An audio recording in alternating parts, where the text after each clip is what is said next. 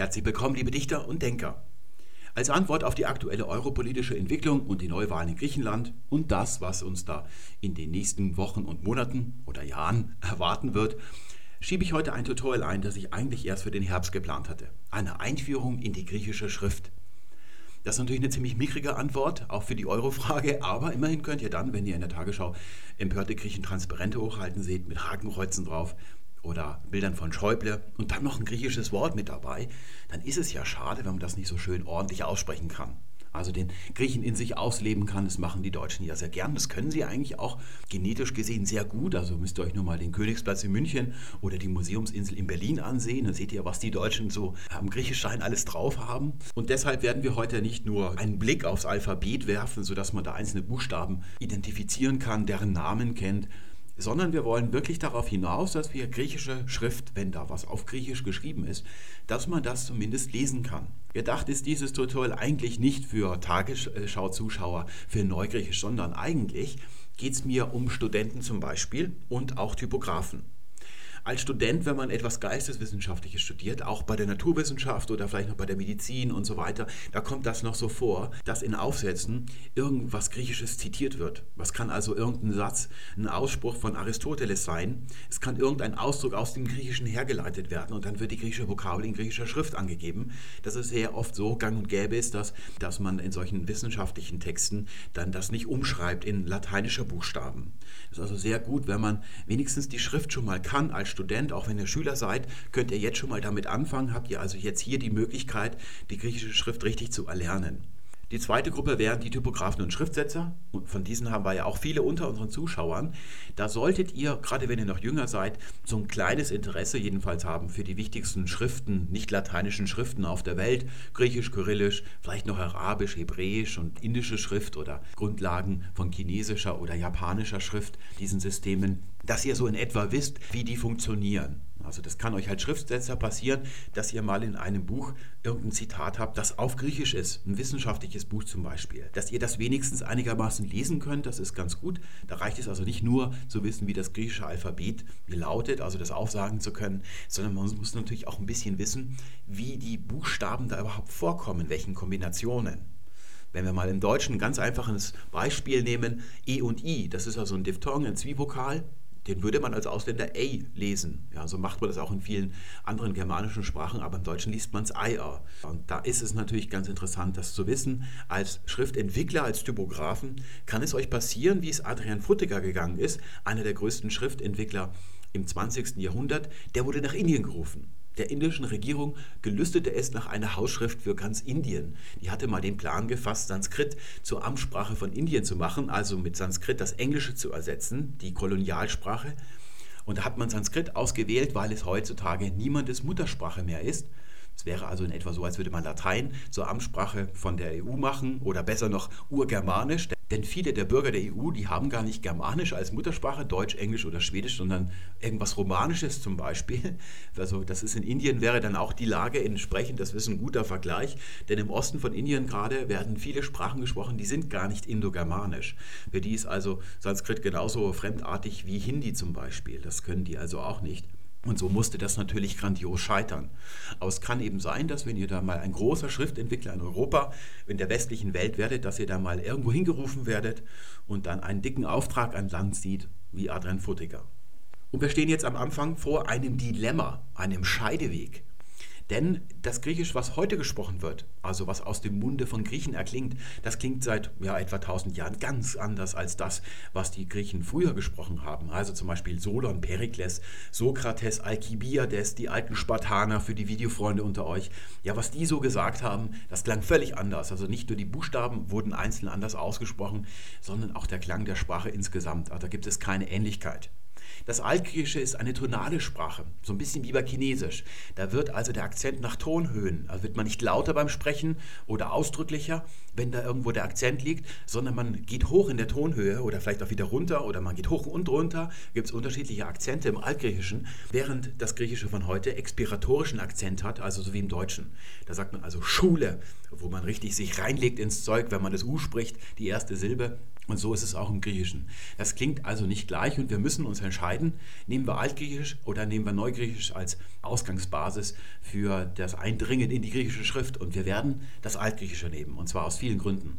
Erstens, ich kann zwar Zeitung lesen auf Neugriechisch, wenn ich da noch ein Wörterbuch dabei habe. Ab und zu gibt es da so Begriffe, die ich zwar kenne, wo ich mir aber nicht sicher bin, ob die noch das Gleiche hier bedeuten. Und es gibt auch manchmal einen Begriff, den ich nicht so kenne. Allgemein kenne ich so die Grammatik oder die Unterschiede der Grammatik zwischen Alt- und Neugriechisch schon. Also ich kann schon etwas systematisch, theoretisch darüber sagen, aber ich kann nicht wirklich gut Neugriechisch aussprechen, weil man es eben nie macht.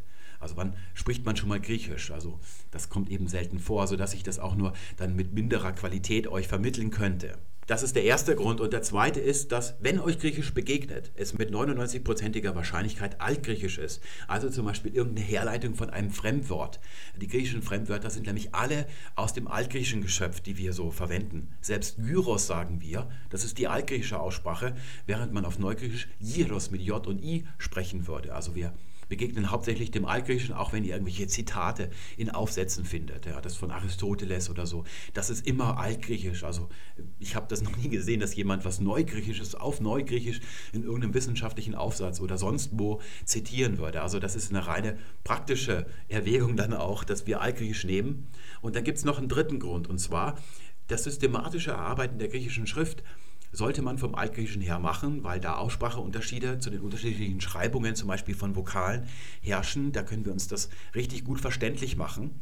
Und da ist es so, dass viele Vokalschreibungen zusammengefallen sind. Die werden zum Beispiel heute alle I ausgesprochen, werden wir gleich sehen im Neugriechischen. Und dann kapiert man gar nicht, warum das eine I OI geschrieben wird, das andere nur I, das andere wird EI geschrieben. Da versteht man dann gar nicht, wenn man vom Neugriechischen ausgehen würde. Wir werden es so machen, dass wir es also am Altgriechischen uns erarbeiten und ich werde dann immer fallweise, wenn es dazu kommt, etwas dazu sagen, wie das heute im Neugriechischen sich entwickelt hat.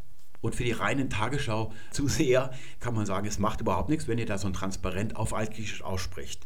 Denn es gibt auch im heutigen Griechenland unterschiedliche normhierarchische Griechischformen. Also es gibt also die Thimothiki, die Volkssprache, dann gibt es höhere Sprachen, archaische Sprachen, da gibt es also mehrere Standards in Griechenland. Solltet ihr noch nie eine fremde Schrift gelernt haben, dann macht euch jetzt keine Sorgen, ihr seid da nicht zu blöd für. Der Mensch hat ja diese blöde Eigenschaft, dass er Fremdes entweder total überschätzt oder unterschätzt, bis er es dann richtig kennenlernt. Und in Wirklichkeit liegt es dann irgendwo in der Mitte. Das ist also durchaus leicht zu bewältigen. Ähm, der Trick ist ganz einfach. Schaut euch das heutige Video an und schreibt auf einem Notizblock, legt euch den schon mal zurecht. Alles, was ihr gleich an griechischen Wörtern seht, schreibt ihr mit der Hand einfach mit. Also darin liegt der Trick, dass man Griechisch wirklich schreibt. Schaut euch heute dieses Video an. Das wird also eine systematische, ein Durchlauf durch die griechische Schrift sein. Und ich werde dann als PDF-Datei über den Podcast und auf der Internetseite austeilen, ja, so einen Spickzettel, wo alles nochmal draufsteht zum Ausdrucken. Und dann gibt es noch ein weiteres PDF, wo ich euch ja griechische Wörter oder Sätze zu Füßen lege und die müsst ihr dann in lateinische Schrift umschreiben. Und dann mache ich nochmal ein zweites Video, wo wir das Ganze dann durchgehen und dann könnt ihr schauen, ob ihr das richtig gemacht habt und wo die Fehler sind.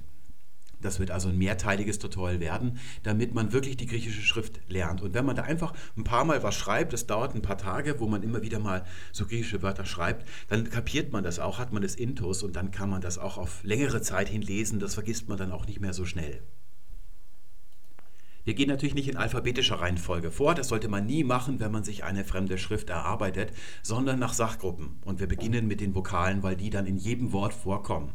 Ganz am Beginn des griechischen Alphabets, das 24 Zeichen umfasst und nicht 26 wie das lateinische, steht das Alpha. Das kennt ihr aus dem Mathematikunterricht. Der Großbuchstabe, der sieht aus wie unser A. Das kleine Alpha allerdings wird in einem Schwung geschrieben und nicht mit einem Kringel und einem Abstrich, wie das bei unserem A hier der Fall ist. Also hier ist es ein, jetzt ist es ein bisschen schlecht in der Druckschrift, aber wie wir es mit der Hand schreiben, ein Kringel und dann haben wir den Abstrich, sondern man fängt hier oben an, schwingt in einem durch, aber das habt ihr im Mathematikunterricht bestimmt schon gelernt. Der Name dieses Buchstabens ist Alpha. Die Namen kommen meistens aus dem Phönizischen oder dem Hebräischen. Das sind zwei Sprachen, die sehr eng miteinander verwandt sind. Und daher kommt ja die Schrift und deswegen kommen auch viele Namen daher. Die kann man sich also aus dem Griechischen oder Indogermanischen nicht erklären, aber man sieht deutlich, dass das, also die Namen auch aus dem Phönizischen entlehnt worden sind. Einige nicht, werden wir gleich sehen. Das sind also schöne, lange, ausdrückliche Namen. Das ist ja bei uns nicht so. Wir sagen A, B, C. Allerdings sind das auch, wenn ich sage B, das ist ein Substantiv. Und das ist der Name dieses Buchstabens. Und zwar ein starkes Substantiv natürlich. Der Genitiv lautet des Bs mit dem S hinten dran und die Pluralform lautet die Bs. Das ist also auch ein Substantivname eigentlich, aber der ist eben so kurz bei uns, dass das nicht so schön ist. Es gibt also im Griechischen Großbuchstaben und Kleinbuchstaben und die Verwendung ist in etwa so wie im Englischen, also am Anfang von einem Satz schreibt man groß und dann auch noch Eigennamen und sonst schreibt man Substantive natürlich klein. Das gibt es heute nur noch im Deutschen, diese Praxis. Und das ist schon ein bisschen anachronistisch, wenn wir einen altgriechischen Text haben. Im alten Athen zum Beispiel, da gab es nur die Großbuchstaben. Die Kleinbuchstaben sind genau wie bei der lateinischen Schrift eine Entwicklung der späteren Zeit. Das ist also nicht ursprünglich, so dass man, wenn man Altgriechisch schreibt, in den Papyri findet man dann eben nur Großbuchstaben oder eine Mischung, so Kapitälchenartig sehen die dann oft auch aus. Und wenn wir aber heute Altgriechisch schreiben, dann äh, nehmen wir auch Groß- und Kleinbuchstaben. Also wir schreiben das so, wie die Neugriechen das heute schreiben. Und da ist es so, dass die Großbuchstaben häufig den lateinischen Pendants viel ähnlicher sehen, als es die Kleinbuchstaben tun. Das liegt eben daran, dass das Lateinische aus dem Griechischen entlehnt worden ist, die Schrift, als man nur noch in Großbuchstaben geschrieben hat. Deswegen sind die Ähnlichkeiten da größer, während dann die Kleinbuchstaben Entwicklungen sind erst nach dieser Entlehnung, sodass sich da also unterschiedliche Formen entwickelt haben. Das Alpha gehört zu den Vokalen, die lang oder kurz gesprochen werden können im Altgriechischen. Im Neugriechischen werden eigentlich alle Vokale kurz gesprochen. Aber im Altgriechischen ist es so, dass ein Vokal grundsätzlich entweder lang oder kurz ist. Das ist festgelegt und ererbt. Das ist also nicht so, dass sich die Länge wie im Deutschen heute aus dem Silbenbau ergeben würde sondern da ist es von der Ererbung her so, dass aus dem Urindogermanischen sich so entwickelt hat. Wenn da ein E lang war, dann hat sich das im Griechischen noch so erhalten. Und wenn wir einen Alpha sehen, dann kann dahinter ein langer oder kurzer Vokal stehen. Das kann also passieren, dass in Griechisch-Lehrbüchern, in Wörterbüchern oder so, dass über diesem A ein Strich ist also den benutzen wir ja häufig auch in unseren Tutorials bei der lateinischen Schrift. Und das bedeutet also als Hinweis zusätzlich noch, dass es sich um ein langes A handelt. Das ist aber nur ein Behelfszeichen. Das hat nichts mit der eigentlichen griechischen Schrift zu tun. Und wenn es ein ausdrücklich kurzes Alpha ist, dann macht man so ein Häkchen nach oben offen, macht man so auf. So diese Zeichen kennt ihr ja auch aus der, aus der Metrik, wenn ihr Gedichte in der Schule analysiert habt. Ein Strich bedeutet lang und ein Häkchen, also ein offenes Häkchen bedeutet, dass es eine kurze Silbe ist. Und das kann eben passieren. Das werden wir später später dann nochmal sehen. Ein zweiter Vokal, der auch lang oder kurz sein kann, ist das Iota. Das sieht also so aus, der Großbuchstabe wie unser I und der Kleinbuchstabe unterscheidet sich dadurch, dass es keinen I-Punkt hat. Und meist ist auch unten dieser Schwung noch mit dabei bei den meisten Fonds, die so für Griechisch verwendet werden. Also nicht so wie bei uns, dass wir hier unten, ja, wenn wir eine Serife haben, ist die nach links und nach rechts, sondern hier haben wir meistens diesen Handschwung noch nachgeahmt. Und der Name dieses Vokals ist Iota. Denn dieses I wird immer I ausgesprochen und niemals J. Also wenn man zum Beispiel Ionien sagt, das ist eine falsche Aussprache. Auch der Name dieses Vokals ist Iota und nicht Jota. Wir sagen das ja. Da ist kein Jota, äh, wie es sich gehört oder so. Sowas sagen wir. Also das muss man beachten, dass im Griechischen das unbekannt ist. Gerade im Altgriechischen gibt es den Laut J gar nicht. Also der ist nicht existent. Und der dritte im Bunde ist dann das Y. Das sieht so aus, im Großbuchstaben ähnlich. Das ist hier jetzt eine besondere Eigenart dieser Schriftart, die ich benutzt habe. Dass es so ein bisschen komisch wie eine Blumenvase aussieht oder wie eine Blume, die aus dem Boden rauskommt. Es kann auch sein, dass es dann eben so aussieht wie unser Y, aber meistens geht diese Verzweigung weiter nach unten. Das kann ich also schon mal dazu sagen. Und das kleine Y sieht so ein bisschen aus wie unser U, aber zu beachten ist, dass dieser Abstrich hier unten nicht ist, den wir bei unserem U haben, also dieser Haken, der noch dran ist. Der ist beim Y im Griechischen nie da. Und jetzt seht ihr, dass ich hier ein Leerzeichen dazwischen gemacht habe, denn dieses Wörtchen, also dieser Name, der ist nicht aus dem Phönizischen entlehnt, sondern es ist einfach ein U und dahinter steht ein Adjektiv. Dieses Psilon ist eigentlich ein Adjektiv. Und da steckt folgendes griechische Adjektiv dahinter, Psilos. Das bedeutet glatt, kahl, bloß. Also das ist ein glattes U, kann man sagen. Und ursprünglich wurde das auch U ausgesprochen. In antiker Zeit, in den griechischen Dialekten, wurde das U ausgesprochen, nur im Attischen nicht, also in der Sprache, dem Dialekt, der in Athen gesprochen worden ist. Da hat es sich zu Ü weiterentwickelt. Und deswegen verbinden wir heute mit dem Y auch ein Ü, weil wir die ganzen Fremdwörter aus dem Attischen haben und nicht zum Beispiel aus dem Lesbischen oder aus dem, was man in Sparta gesprochen hat. Zum Beispiel also in Psyche, das werden wir dann gleich sehen, altgriechische Aussprache wäre Psyche, äh, da haben wir das drin und da sprechen wir das dann Ü aus. Und es gibt natürlich auch einen Laut U, aber der wird anders geschrieben im Altgriechischen. Das nur mal gleich zur Information. Und diese drei Vokale hier, wenn man die sieht, dann muss man wissen, ob das lang oder kurz gesprochen ist, wenn man jetzt ganz sauber und proper altgriechisch Aussprachen lernt. In einem guten Griechischkurs oder einem guten Griechisch-Gymnasium wird man das auch beigebracht bekommen. Da legen die, also ursprünglich haben sie sehr viel Wert darauf gelegt, dass man auch die Betonungen richtig auswendig lernt. Und das ist natürlich ein sehr mühsames Geschäft, das ihr hier so als Amateure nicht betreiben müsst. Ihr seht das auf den Vokalen hier. Einmal im Wort taucht meistens, also bei fast allen Wörtern, so ein Akzentzeichen auf. Und das bezeichnet tatsächlich den Akzent, wo der sitzt. Und der ist musikalisch. Das heißt, hier geht die Tonhöhe nach oben. Das wird also nicht intensiver gesprochen. Man sagt nicht Psilos, sondern man sagt Psilus. Und das braucht man jetzt nicht so nachahmen, weil das sehr schwierig ist für einen Sprecher ein, mit einer Sprache mit einem expiratorischen Akzent wie dem Deutschen und auch Neugriechisch ist das sehr schwer. Ein Chinese, der hat da natürlich ein leichtes Spiel. Also für den ist es ganz einfach, Psilos zu sagen, also dann einfach mit dem Ton nach oben zu gehen. Man weiß also nicht, man muss das auswendig wissen, ob diese drei Vokale, ob die lang oder kurz sind. Bei dem Rest ist es ganz einfach, denn da gibt es ein Zeichen für das lange und ein Zeichen für das kurze. Das geht beim E-Laut gleich los. Da haben wir hier also das Epsilon, sieht groß wieder so aus wie unser E, aber klein hat man hier dieses geschwungene. Was man auch machen kann, ist, dass man es wie ein C schreibt und in der Mitte dann so ein Strich noch durch. Das sieht dann also aus wie das Eurozeichen so ein bisschen. Das tritt auch auf. Und dieses hier hat, genau wie das Y, hat es dieses Adjektiv. Also es ist auch ein glattes E, ein kurzes, ein bloßes E. Und dagegen gibt es dann noch das lange, das ist das Äther. Das sieht so aus. Der Großbuchstabe, Vorsicht, sieht aus wie unser H. Und es liegt daran, dass das ursprünglich auch mal ein H gewesen ist. Und dann in dieser Zeit ist es dann auch entlehnt worden ins Lateinische, da ist es eben ein H-Laut. Und dann hat es sich im Griechischen weiterentwickelt. Das wurde dann für ein langes Ä genommen, also wie, wo, wie wir das A mit zwei Pünktchen äh, schreiben. Genau dieser Laut in etwa, das ist das griechische Äther. Das sieht dann also so aus. Wenn hier so ein T dahinter ist, das ist also ein Zeichen, dass dieser Name aus, genau wie bei Jota, dass das aus dem Phönizischen entnommen worden ist. Das hat also eigentlich keinen Sinn im Griechischen selbst. Das hier ist also ein kurzes E und das ist ein langes E. Und zwar immer. Das kann also kein kurzes E bezeichnen, dieses Äther. Und genauso ist es auch beim O-Laut. Da haben wir zunächst mal das O-Mikron. Das sieht groß so aus und klein sieht es auch aus wie das Deutsche. Man macht hier nie so einen Schwung noch mit dabei im Griech. Und das nennt man dann das O-Mikron. Mikros heißt kleiner, also das kleine O.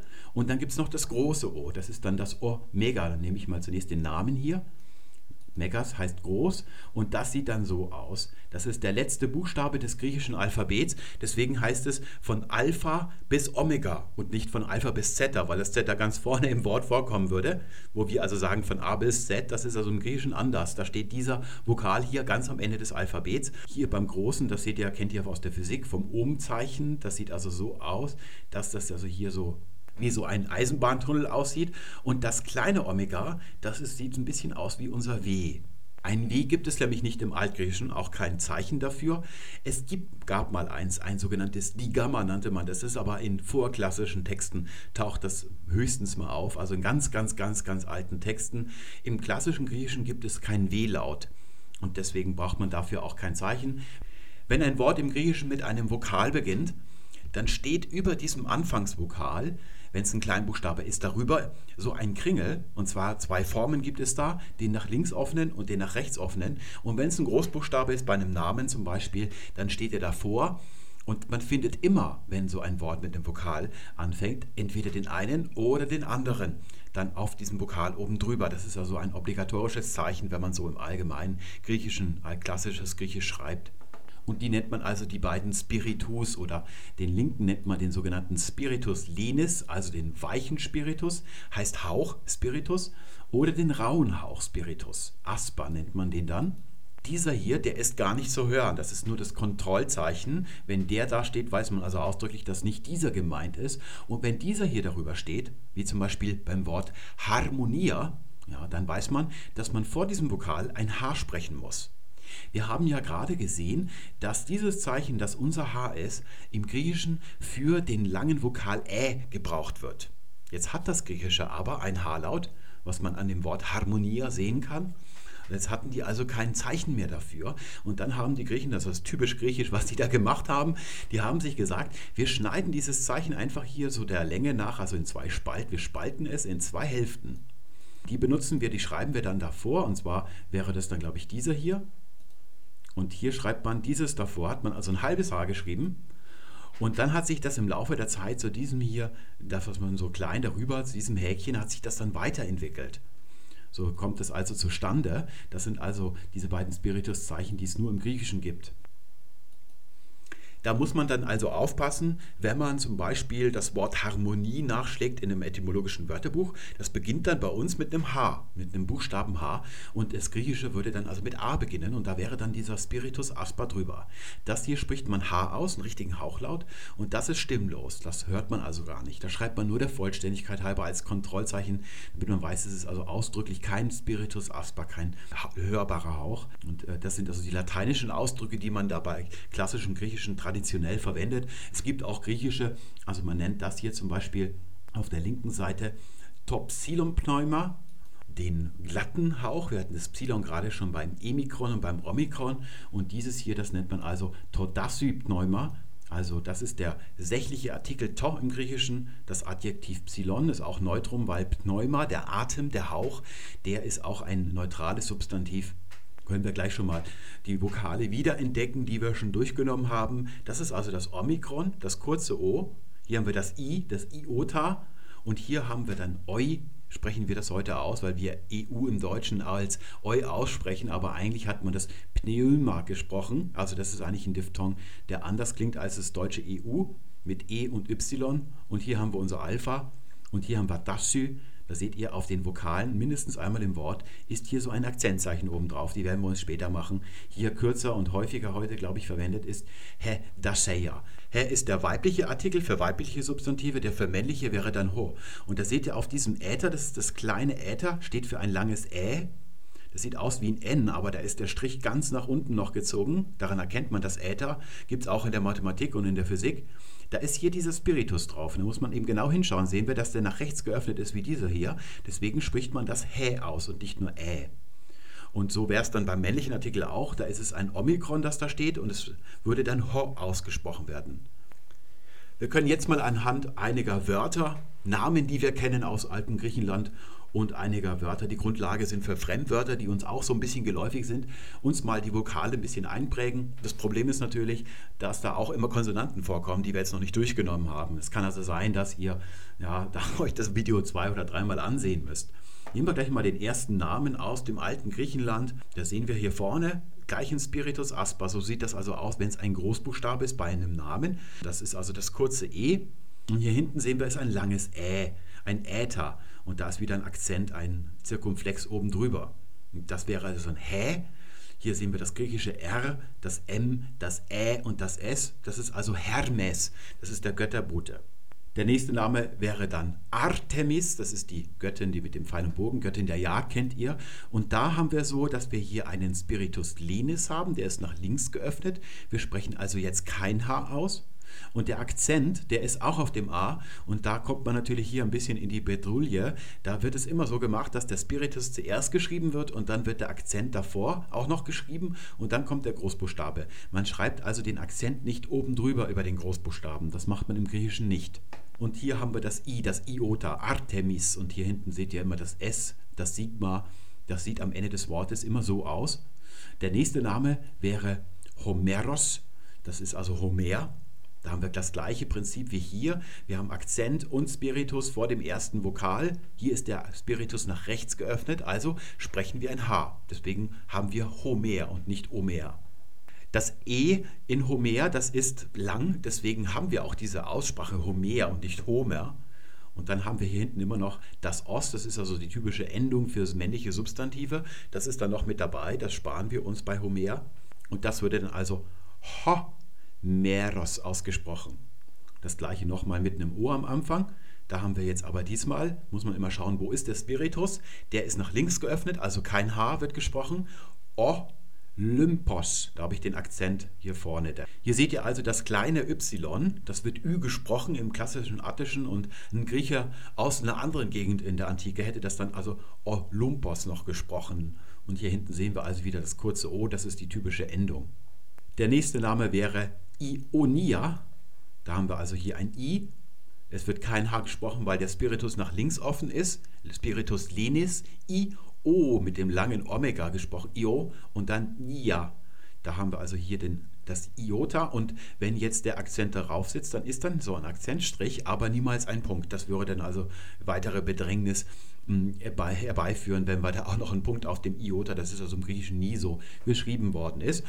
Dieses Alpha ist die typische und ererbte Endung für weibliche Substantive, so wie im Lateinischen oder nehmen wir mal im Italienischen heute Pizza oder Amica. Das ist also im Griechischen so. In vielen griechischen Dialekten heißt es auch Psycha mit dem alten A, aber im Athen, im attischen Griechischen, ist dieses A normalerweise zu einem Ä geworden. Das ist eine Lautentwicklung, die typisch ist, also Dialekt ist das. Und wenn das unterbleibt nur im Attischen, wenn ein I davor ist. Man sagt also nicht Philosophie, sondern Philosophia, wenn da ein I davor kommt. Und sonst sind diese A's von weiblichen Wörtern sind dann alle zu Ä geworden. Deswegen sagen wir Hepsykä. Nehmen wir noch einen letzten Namen. Das wäre dann Pythia. Das ist die aus dem Orakel von Delphi, die die Orakelsprüche von sich gibt. Die sitzt da über so einer Felsspalte und unten da verbrennt äh, Marihuana und dann, äh, was ihr so einfällt, spontan, das hat sie dann also verkündet. Die Pythia wäre das also. Hier haben wir wieder das Y und dann das Iota mit Akzent drauf und dann das Alpha. Jetzt können wir doch ein paar normale Wörter nehmen, die keine Namen sind. Da fangen wir mal mit diesem hier an. Das ist ein Substantiv. Erkennt man daran, dass da so ein Ein-Buchstaben-Wort davor ist. Das ist der weibliche Artikel.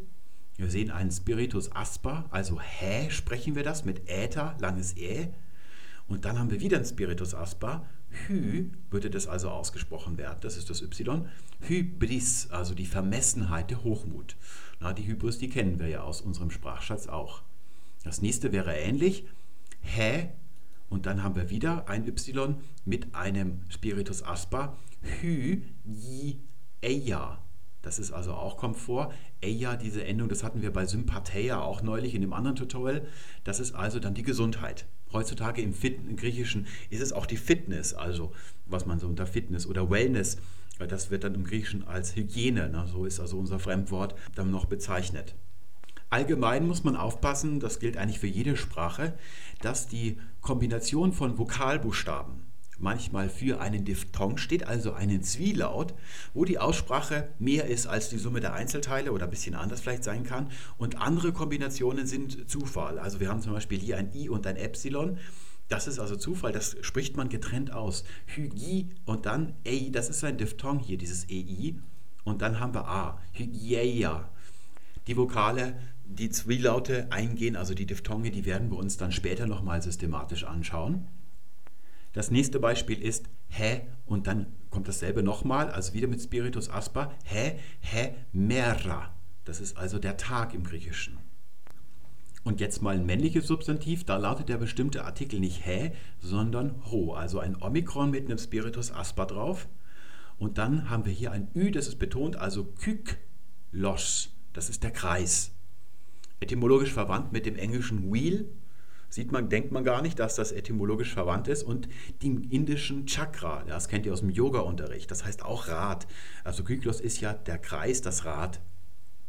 Die griechischen Substantive, die männlich sind, enden meistens auf os. Die weiblichen enden entweder auf ä. Und das habe ich vorhin vergessen zu sagen, wenn davor ein r ist, dann bleibt es auch a, dann wird es auch nicht ä. Und da gibt es noch hier solche selteneren Endungen wie is zum Beispiel. Aber normal ist eben, dass da eben ein ä ist. Nächstes männliche Substantiv ist ho und dann haben wir i mit einem Spiritus lenis, wir sprechen also kein H. Ia tros, das ist der Arzt. Ihr kennt den Psychiater, das ist also der Seelenarzt. Dann haben wir noch den ho idiotes, das ist eine seltenere Endung hier mit dem Äs für männliche Substantive. Ho, der männliche Artikel, dann kein H. I, die O mit dem langen O. Omega heißt das. Tes. Das ist also der Eigenmann, der Privatmann. Darüber, wo das Wort Idiot herkommt, da haben wir einen Blog-Eintrag auf unserer Internetseite, was es damit genau auf sich hat. Denn das nächste Beispiel wäre, das kennt ihr auch, ho und dann hi muss ich sprechen, weil ein Spiritus asper nach rechts geöffnet dasteht. Hippos mit Doppel-P. Das Pi, das kennt ihr ja aus Mathematikunterricht wahrscheinlich. Das ist das Pferd. Auf dem Oktoberfest gibt es ein Zelt, das heißt Hippodrom. Das Dromos ist also das Rennen im Altgriechischen, also das ist das Pferderennen Hippodrom. Es gibt den Arzt Hippokrates, das ist also ein beliebtes Wort, um damit Namen zu bilden von Personen. Ja, das ist also Hippos. Und dann hätten wir noch Hä und mit einem Spiritus Asper, Hi muss ich also sprechen, Historia. Ja, das ist, ihr kennt die Historie, das bedeutet aber neutral im Altgriechischen die Erforschung, also eigentlich die Wissenschaft. Eines der Wörter, die das bezeichnen können, Historia. Und da seht ihr also hier das Alpha wieder, weil davor ein I ist. Deswegen heißt es nicht Historiae wie Psyche. Das ist also die Aussprache im Altgriechischen, also klassische Aussprache. A, I, Ü. E, Ä, O und O. Im Neugriechischen klingt das komplett anders. Da haben wir also das A bleibt A. Das I und das Y, die fallen in der Aussprache zusammen werden aber nach wie vor so geschrieben wie früher. Das ist also das Problem, dass wenn ein Kind Neugriechisch als Muttersprache hat und das lernt in der Schule schreiben, dann muss der Lehrer ihm erklären, warum dieses Wort mit einem Iota geschrieben wird und das andere mit einem Y. Denn beide werden I ausgesprochen. Und damit noch nicht genug, denn auch dieses hier, das Äther, das ein langes Ä im Altgriechischen ist, wird heutzutage, genau wie diese beiden anderen, als I ausgesprochen. Man sagt also Sichi für die Psyche im Altgriechischen sagt man Psyche im Neugriechischen. Das ist also immer ein I. Also die beiden, also die drei Laute hier, Buchstaben, also diese drei Buchstaben hier bezeichnen alle nur ein I-Laut. Das muss ich also da noch hierhin machen. Und der Buchstabe heißt dann auch Ita. Das ist eigentlich immer noch nicht genug, denn auch von den Diphthongen werden einige oder die meisten dann wie ein I einfach ausgesprochen. Da gibt es also ganz, ganz viele Zeichen für Is und es gibt auch sehr viele Is im Griechischen. Wenn ihr mal einem Griechen von heute beim Sprechen zuhört, dann äh, kommt euch das komisch vor, der spricht ganz viele Is. So wie die Inder fast nur A sprechen, sprechen die Neugriechen heute ganz viele Is. Die anderen Vokale, ja, sind in etwa gleich. Da können wir es erstmal bei belassen. Das ist ein Ä weiterhin und das sind O's wobei die Aussprache kurz und lang heute auch hinfällig ist im Neugriechischen, aber die Wörter werden dann immer noch so geschrieben wie früher. Also das muss man dann auswendig lernen, ob ein Wort mit Omega oder Omikron geschrieben wird heute im Griechischen. Und nun zu den Akzenten. Es gibt drei im Griechischen. Deswegen nennen wir sie hier im Plural Accentus auf Lateinisch mit dem langen Us wie bei Status und Vorhin hatten wir Spiritus, das sind so U-Deklinationssubstantive im Lateinischen. Da lautet eben die Pluralform us und nicht i, also nicht die Stati. Und dieses Wort hier im Lateinischen ist eigentlich eine Assimilation dieses Doppel-C-Akzent, wie wir das heute haben, von Lateinisch ad cantus. Mache ich mal hier unten hin. Das sind also Hinweise, die sich erst später als Schriftzeichen ergeben haben. Also im alten Griechenland hat man die natürlich nicht geschrieben. Das ist erst später entstanden, diese Zeichen, damit man genau weiß, wie man etwas aussprechen soll. Und die griechische Übersetzung wörtlich von diesem hier wäre dann das hier, das lateinisch azu, im griechischen pros, da haben wir also das Omikron, pros, musste man kurz sprechen, und dann o, dia, Prosodia, also die Prosodie, das ist die Übersetzung, die griechische äh, Vokabel für lateinisch Accentus, Akzent.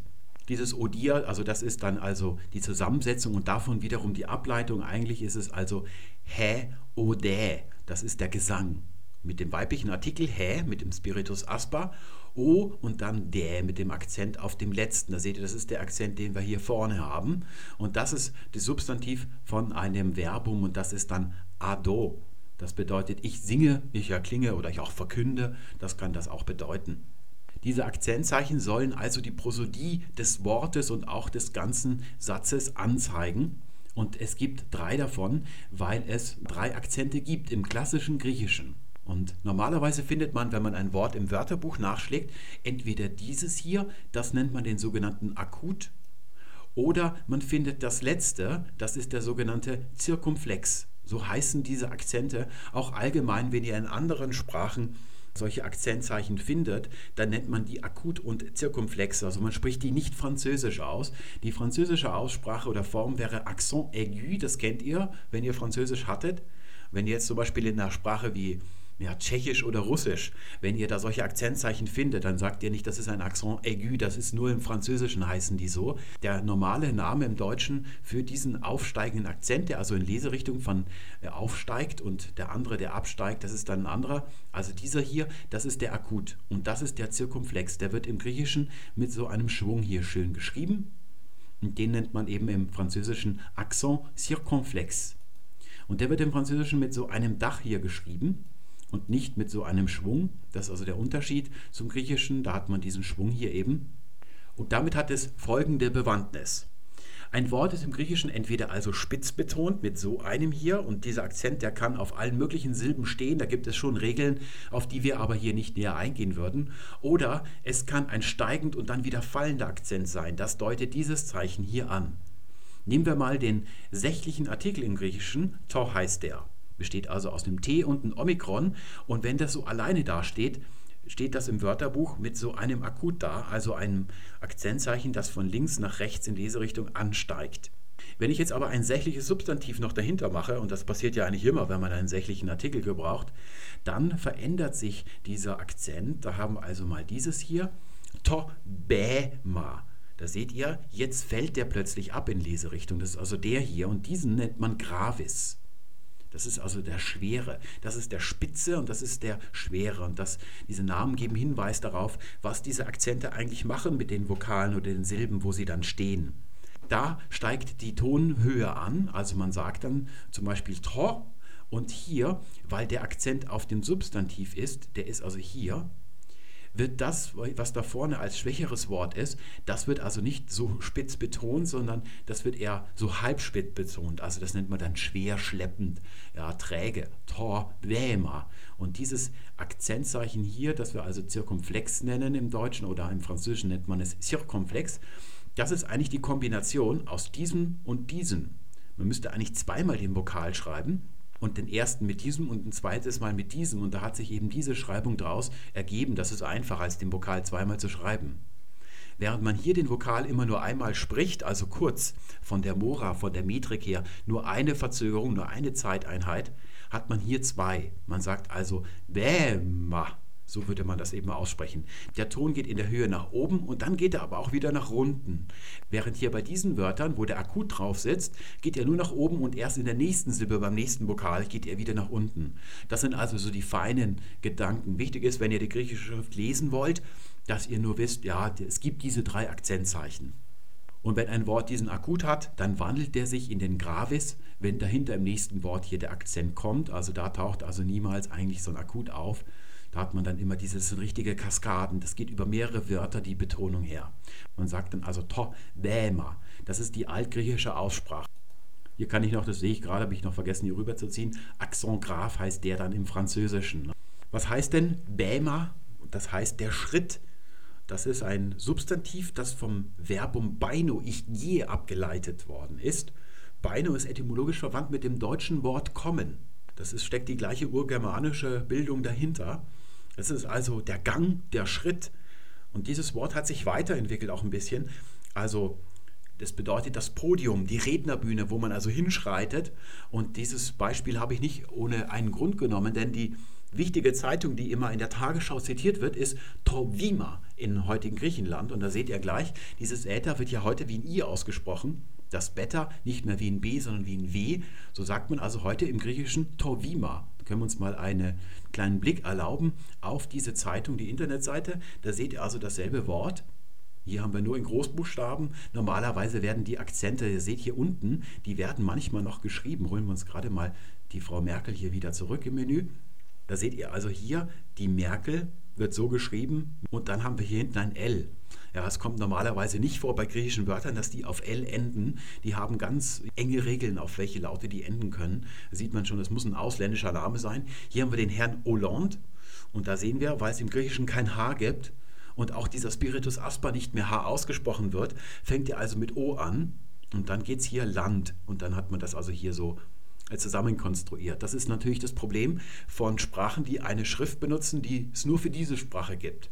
Da sehen dann also so ausländische Namen sehen dann immer ein bisschen komisch aus. Da kann man dann einfach nicht die Schreibung nehmen, die in der Ursprungssprache, im Französischen zum Beispiel Hollande, wie wir das machen, benutzen, nehmen, sondern man muss das irgendwie dann in eine, ja, dem griechischen, äh, der griechischen Phonologie entsprechende äh, Schreibung hier irgendwie umwandeln. Ja, und dann sagt sie also, hier geht's also, hier seht ihr das Wort Euro mal auf Griechisch. Da haben wir also Emikron, Y, und das wird im Altgriechischen EU gesprochen und hier im Griechischen heute wird E und Y immer F gesprochen, also F-Rho mit dem Omega. Hier seht ihr dann also den Akut drauf. Warum die Griechen das mit, dem Vokal, mit den Akzentzeichen immer noch so schreiben, ja, das weiß ich nicht genau. Also mit der Betonung im Neugriechischen kenne ich mich auch nicht so gut aus. Sie sagten also, Famini würde man das aussprechen im Neugriechischen, im Altgriechischen Menei. Ja, Meno heißt ich bleibe. Gibt es einen berühmten Ausspruch und zwar von Heraklit. Ja, den kennt ihr. Von dem wird immer behauptet, er hätte gesagt, Pantarei, alles fließe. Das ist aber das, was Aristoteles über Heraklit gesagt hat. In Wirklichkeit hat Heraklit nicht gesagt, alles fließt, sondern er hat gesagt, Pantakorei uden menei. Da seht ihr dieses Verbum wieder. Alles vergeht, nichts bleibt. Das ist das, was Heraklit in Wirklichkeit selbst gesagt hat. Und hier seht ihr noch das griechische Wort für Griechenland, entweder Ellasch mit einem Sigma hinten oder Ella-Fa also dieses Delta, das wird heute als TH laut ausgesprochen. Im Griechischen, im alten Griechenland wurde das noch D ausgesprochen. Dazu kommen wir dann eben jetzt. Und was die beiden da aushecken, ist wahrscheinlich, dass Griechenland also dem im Euro bleiben wird. Ja, da stecken ein paar Sachen drin, die es im Altgriechischen nicht gibt, wo ich dann auch immer nachdenken muss. Wenn man dieses S, das ist ein S, ein T und ein O, doch heißt das, das ist ein Wörtchen, das es im Altgriechischen noch nicht gibt. Das hat sich erst gebildet aus einer Präposition in dem und das ersetzt so ein Dativ. Der alte Dativ aus der altgriechischen Zeit, der ist ausgestorben im Griechischen. Und dann hat man sich was Neues mit einer Präposition, wo sowas Zusammengeschmolzenes ausgedacht. Und für die, die ein bisschen Altgriechisch können oder wenn ihr da mal in der Schrift drin seid, wenn ihr dieses Wörtchen seht, dann wisst ihr, das muss Neugriechisch sein. Das hat es im Altgriechischen noch nicht gegeben. Auch dieses Fach hier vorne, das ist so eine Partikel für dieses Verbum, das ist auch was typisch Neugriechisches. Und jetzt endlich zu den Konsonanten. Wir müssen dann schauen, dass wir, bevor wir viele Beispiele durchnehmen, dass wir alle Zeichen durchhaben, weil sonst hat man immer ein paar Zeichen, die man noch nicht kennt. Und Vokale gibt es ja zwar viele, aber Konsonanten noch mehr, kommen viele vor in einem Wort. Und da fangen wir jetzt an mit den Konsonanten. Es gibt zwei Arten von Konsonanten und da kann man gerade bei der griechischen Schrift oder der griechischen Sprache eine ganz tolle Trennung vornehmen. Die ersten sind die sogenannten Verschlusslaute. Das ist ja auch bei uns so. Es gibt im Deutschen unterschiedliche Arten von Konsonanten. Zum Beispiel ein P. Beim P ist es so, dass am Anfang der Mund total verschlossen ist. Die Luft will aus der Lunge, die will raus, aber sie kann nicht. Und zwar beim P deshalb, weil die beiden Lippen verschlossen sind. Beim K ist dieser Verschluss mit dem, ja, dem Wulst der Zunge und dem Gaumen oben, ja, da hinten, wo es vorne hart wird und hinten, wo es ein bisschen weicher wird, da wo es so kitzlig ist, da ist dieser Verschluss dort.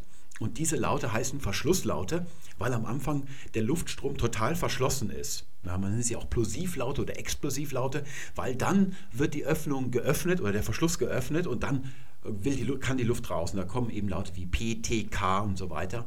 Die nennt man dann Verschlusslaute. Und auf Lateinisch nennt man sie Voces, also die Laute, Mutai, also die Veränderungslaute.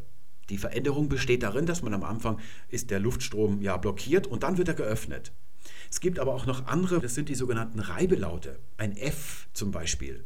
Ja, da gibt es auch einen Verschluss, aber der ist über die ganze Dauer des Lautes gleich. Eben, dass ich da die unter, vorne am Mund mit den Zähnen und den Lippen, dass da eben so eine leichte Verengung da ist, aber die Luft kann die ganze Zeit durch. Das nennt man dann eben Reibelaute oder Frigative. Diese Laute gibt es eigentlich gar nicht in altgriechischer Zeit. Heute gibt es sie.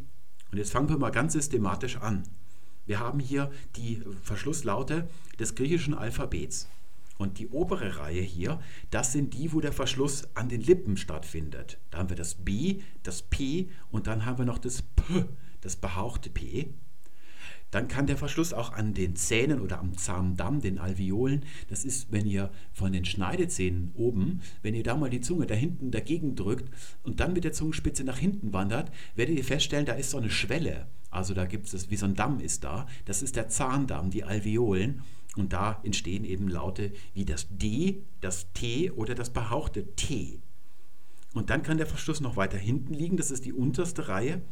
Da haben wir also das G, da ist also der Zungenrücken, das Dorsum nennt man das, das drückt oben gegen den Daumen. Deswegen nennt man die Guttural, das ist, also sind Gaumenlaute. Das G, das ist das Gamma, das K, das ist die stimmlose Variante zum G. Und dann haben wir noch das behauchte K, das ist dann das Ki. Das sind also die drei Reihen, Gaumen, Zahn und Lippen.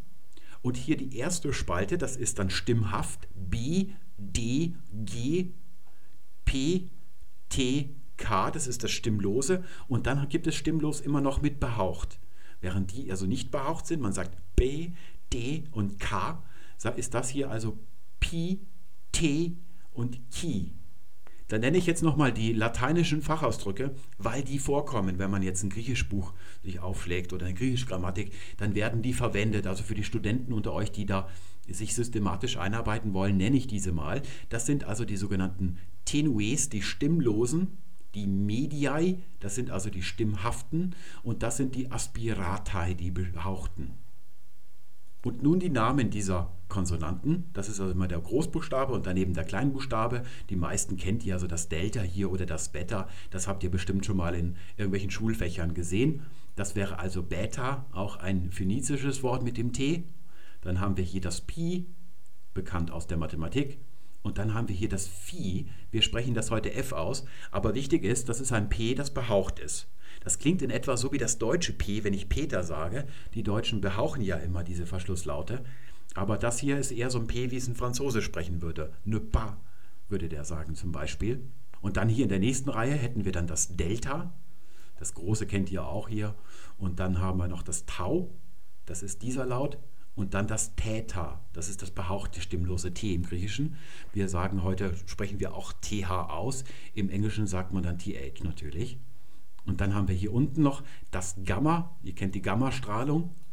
Und dann haben wir hier das Kappa, das sind alles phönizische Namen. Und hier haben wir das Ki, ja, wo man immer den Streit, da haben wir auch einen Blogbeitrag auf unserer Internetseite, wo es dann darum geht, wie man dieses CH in griechischen Fremdwörtern, also ob man zum Beispiel Chiemsee, das ist jetzt kein griechisches Fremdwort sagt, oder Chiemsee oder Chemie oder Chemie oder Chemie, was da so das Richtige ist. Und da sind die Bayern sehr nah am Altgriechischen dran. Das ist also ein K, das behaucht ist. Würde man also Chemie sagen, wenn man Altgrieche ist, ja, würde man das so aussprechen. Nun zu den Formen der Buchstaben. Da seht ihr, dass es gerade bei den Großbuchstaben ein paar gibt, die ähnlich aussehen wie die deutschen oder lateinischen Entsprechungen. Hier haben wir das B, das T und dann noch das K, aber beim Rest sieht es ein bisschen düster aus. Also da muss man auch die Großbuchstaben auswendig lernen. Hier beim Beta sehen wir, dass es also hier wie so ein scharfes S sieht das aus. Das kleine Pi ist geläufig hier haben wir das Phi, das sieht also so aus, ein vertikaler Strich groß und dann so ein Kreis. Und im Kleinen ist es so, dass man hier anfängt, da macht man hier so einen Schwung und dann geht es nach unten weiter. Hier oben kann das auch ein bisschen offener sein, wie das aus dem Mathematikunterricht wahrscheinlich bekannt ist. Das Delta ist groß, nur ein Dreieck. Im Klein sieht es eben so geschwungen aus. Das Tau, das kleine, das wird immer niedrig geschrieben, also nicht wie unser T bis nach oben hin diese vertikale Linie verlängert, sondern es ist nur halb hoch, also wie ein Alpha, nicht höher. Und da haben wir hier dieses T und unten ist fast immer noch so ein Schwung dabei, Wobei das in der Handschrift so ist, wenn heute ein Grieche mit der Hand schnell schreibt, dass diese ganzen kleinen Bögen hier, die lässt er alle weg. Der schreibt auch beim Pi hier unten, macht er nicht so einen Schwung hier und so nach hinten noch, sondern der schreibt zwei Striche und dann macht er oben einen Balken drüber und dann ist er fertig mit dem Pi. Dann haben wir hier das behauchte T, das ist also stimmlos und behaucht. Das große sieht aus wie ein O und in der Mitte ist ein Strich durch hier. Der ist jetzt hier ein bisschen stilisiert, also man kann da auch einen normalen Strich einfach durchmachen. Auch das Kleine kann man so schreiben, dass man es wie eine Null schreibt und nur eine, einen Strich in der Mitte durch. Aber was ein bisschen schöner ist, ist dieses hier. Das ist also wie ein Y, aber muss man aufpassen, hier geht es eine Riesenschlaufe und dann macht man das hier. Das ist also ein T-Laut. Der höheren Mathematik, wenn ihr dazu gehört, ist euch das bekannt, Theta. Theta-Gleichung oder Theta-Funktion, wie das heißt. Und ich glaube, auch in der Statistik kommt das irgendwie vor. Also es gibt ja kaum einen griechischen Buchstaben, der nicht verbraten worden ist von der Mathematik und der Physik. Hier haben wir das Gamma, da sehen wir, da haben wir diesen Schwung nach unten, der geht also wirklich bis zur Unterlinie. Muss man aufpassen, dass man den nicht nur bis zur Grundlinie macht, denn da kommt dann ein Laut noch, das ist das griechische N, das wird wie ein V geschrieben. Da muss man hier bei diesen ein bisschen aufpassen. Da kommt ja noch das Y dazu, das dann so rund ist, haben wir gerade gesehen, und keinen Abstrich hat, dass man da am Anfang nicht durcheinander kommt. Das große Gamma, das kennt ihr wahrscheinlich auch, das sieht dann eben so aus, nur ein vertikaler Strich und dann geht es hier rüber. Beim K sehen wir, aha, das, ist, das große sieht so aus wie unseres und das kleine ist wirklich wie das T, das Tau hier, nur halbhoch, also keine Verlängerung bis, nach, bis zur Oberlinie. Und dann haben wir hier dieses. Es gibt eine Variante davon, die sieht dann so aus, da wird nicht ein vertikaler Strich also eine Verkleinerung, eine Skalierung des großen Ks, sondern da fängt man oben an, geht runter, geht dann nach oben, also wie ein gespiegeltes N bei uns, und dann geht es wieder runter. Und hier beim Chi müsst ihr am Anfang aufpassen, dass der Großbuchstabe wie unser X aussieht, aber es ist ein behauchter K-Laut. Es gibt aber auch den Laut Xi, also Xerxes zum Beispiel, zu denen kommen wir dann später. Ja, der sieht aber ganz anders aus. Das griechische X sieht anders aus, also die Kombination K plus S. Hier ist das also ein behauchtes K. Und das Kleine, das geht auch wirklich bis ganz nach unten. Also nicht wie unser X nur bis zur Grundlinie, sondern es geht ganz runter hier bis zur Unterlinie. Also wie wo unser G unten der, die Schlaufe aufhört. Dafür hört dieses Chi, das Kleinbuchstabe, unten auf. Wir üben wieder an Beispielen. Da ist es wirklich gut. Also wenn ihr die Schrift lernen wollt, müsst ihr das mitschreiben. Also auch das griechische Wort abschreiben und dann mit der Umschrift und macht euch Notizen dazu, dann habt ihr es schnell raus. Das geht also recht schnell, dass man das auswendig kann. Wenn man sich das nur passiv anschaut, dann hat man es eben schnell wieder vergessen. Unser erstes Beispiel wäre dieses hier. Ja, der Vokal, der ganz vorne steht, also nicht ganz vorne, sondern das Alpha, das hat den Akut, den Akzent. Also der, die Tonhöhe geht da nach oben. Und hier sehen wir eben dreimal das gleiche. Das ist das Tau. Das geht also nicht bis hier oben hin, dieses unbehauchte T, und das würde dann eben ausgesprochen werden, Tat-To. Und das heißt auf Deutsch, ich hole mal die deutsche Bedeutung hier mit dazu, ich stelle auf. Ja, das Wort Taktik hängt damit zusammen. Da ist nämlich dieses erste T von diesem Doppel-T hier, ist eigentlich ein K-Laut. Das hat sich angeglichen. Also das Taktik, da haben wir ja ein K und ein T, da hat sich das assimiliert. Ich stelle auf, daher kommt das Wort Taktik. Das nächste wäre dann dieses hier. Da haben wir hier vorne dieses Kappa mit dieser speziellen Schreibung. Man könnte auch so schreiben. Das nächste ist ein L, das kommt gleich erst. Dann haben wir hier ein e Mikron, erinnern wir uns, ein kurzes E mit akut obendrauf. Und dann haben wir unser Pi. Jetzt wieder das Tau danach und dann wieder das Omega. Das Omega, das ist die erste Person Singular bei Verben. Denn Verben werden im Wörterbuch nicht wie bei uns mit dem Infinitiv zitiert, den gibt es auch, sondern mit der ersten Person Einzahl, also die Ich-Form wird immer zitiert. Und das bedeutet, dass eben dann, wenn an so einem Verb heißt es kleptein, wäre der Infinitiv und klepto, das ist die Zitierform, die erste Person Singular. Und das bedeutet, das kennt ihr, den Wortlaut, das heißt klepto, das ist ich stehle. Der Kleptoman kommt daher. Das nächste Beispiel fängt mit dem gleichen Zeichen an wie das Klepto, also wieder ein K, ein Kappa. Dann haben wir ein R, das kommt auch später. Und dieses hier, da muss man jetzt eben aufpassen, dass man, es gibt viele Zeichen, die so einen Schwung nach unten haben. Das war der Vokal Y, das ist also das Ü. Betont ist es hier mit einem Akut. Dann kommt wieder das P und das T, das ist das gleiche wie hier oben. Und das ist dann Krypto. Ja, ihr kennt die Krypta oder die Kryptographie. Und das bedeutet, ich verberge. Das Wort Kryptein in der ersten Person Singular, Krypto. Ich verberge. Nächstes Beispiel wäre dann ein männliches Substantiv. Woran erkennen wir das? Erstens an der Endung os. Es gibt ganz wenige Substantive auf os, die auch weiblich sein können, aber man erkennt es, weil es im Griechischen einen Artikel gibt, auch schon in altgriechischer Zeit. Den gibt es ja im Lateinischen noch nicht. Und der hier ist männlich. Ho ist männlich, hä ist weiblich, to ist sächlich. Und hier haben wir wieder unser Tau, da haben wir wieder unser Pi. Das ist also Topos. Das ist der Ort. Das sagt man ja auch ein Topos oder man sagt die Topologie, da sind sehr viele Fremdwörter von abgeleitet. Und jetzt das nächste. Das wäre wiederum ein männliches Substantiv. Der bestimmte Artikel ist männlich und hinten Ost dran. Und jetzt sehen wir hier also das Beta. Das sieht so aus wie unser scharfes S. Vorsicht, B ist das, ein normales, stimmhaftes B wie im Deutschen. Dann kommt ein betontes A, wieder das R, das wir hier oben schon gesehen haben, das Rho. Das sieht aus wie unser P, da muss man ein bisschen aufpassen. Aber der Unterschied ist, dass hier oben dieser Haken nicht dran ist, den wir beim P immer noch mit dabei haben, sowohl gedruckt als auch handgeschrieben. Das muss also hier unten angesetzt werden und in einem Schwung durchgezogen werden. Das kommt gleich noch. Hier wieder das B, also Barb und dann A, Ros, Hobarbaros. Ja, das ist der Nicht-Grieche. Daher kommt unser Barbar. Und dieses Wort heißt eigentlich, ihr kennt, jemand redet bla bla. Die Lautung für bla bla im Altgriechischen ist bra bra. Das ist also einer, der brabbelt, also in einer unbekannten Sprache spricht. Daher kommt das Wort Barbaros. Auch der Vorname Barbara, ja, die, die Barbaras dieser Welt glauben ja, dass es irgendwie die Ausländerin bedeutet, aber eigentlich ist es die, die brabbelt, die unverständliches Zeug redet, von der Etymologie her. Falls ihr eine Barbara in der Nachbarschaft habt, lauft rüber und sagt es ihr. Das nächste wäre ein kurzes Wörtchen. Da haben wir vorne den, das Zeichen Delta. Das ist das stimmhafte D. Da haben wir das Kappa, das stimmlose K. Deca, das ist das griechische Wort für zehn. Im Lateinischen Decem, mit C geschrieben. Da eine kurze Anmerkung. Namen wie zum Beispiel Mazedonien und Makedonien. Da weiß man nicht, warum wird das einmal mit S und das andere, also mit Z dann heute geschrieben und manchmal wird es mit K geschrieben. Also diese Namen haben alle ein Kappa, also ein stimmloses K im Griechischen. Das haben dann solche Begriffe die Römer übernommen und die haben es aber mit C geschrieben, das sie aber K ausgesprochen haben. Also das K-Zeichen haben sie ja selber nicht verwendet. Das wurde klassisch lateinisch also noch K ausgesprochen, Makedonia mit C geschrieben.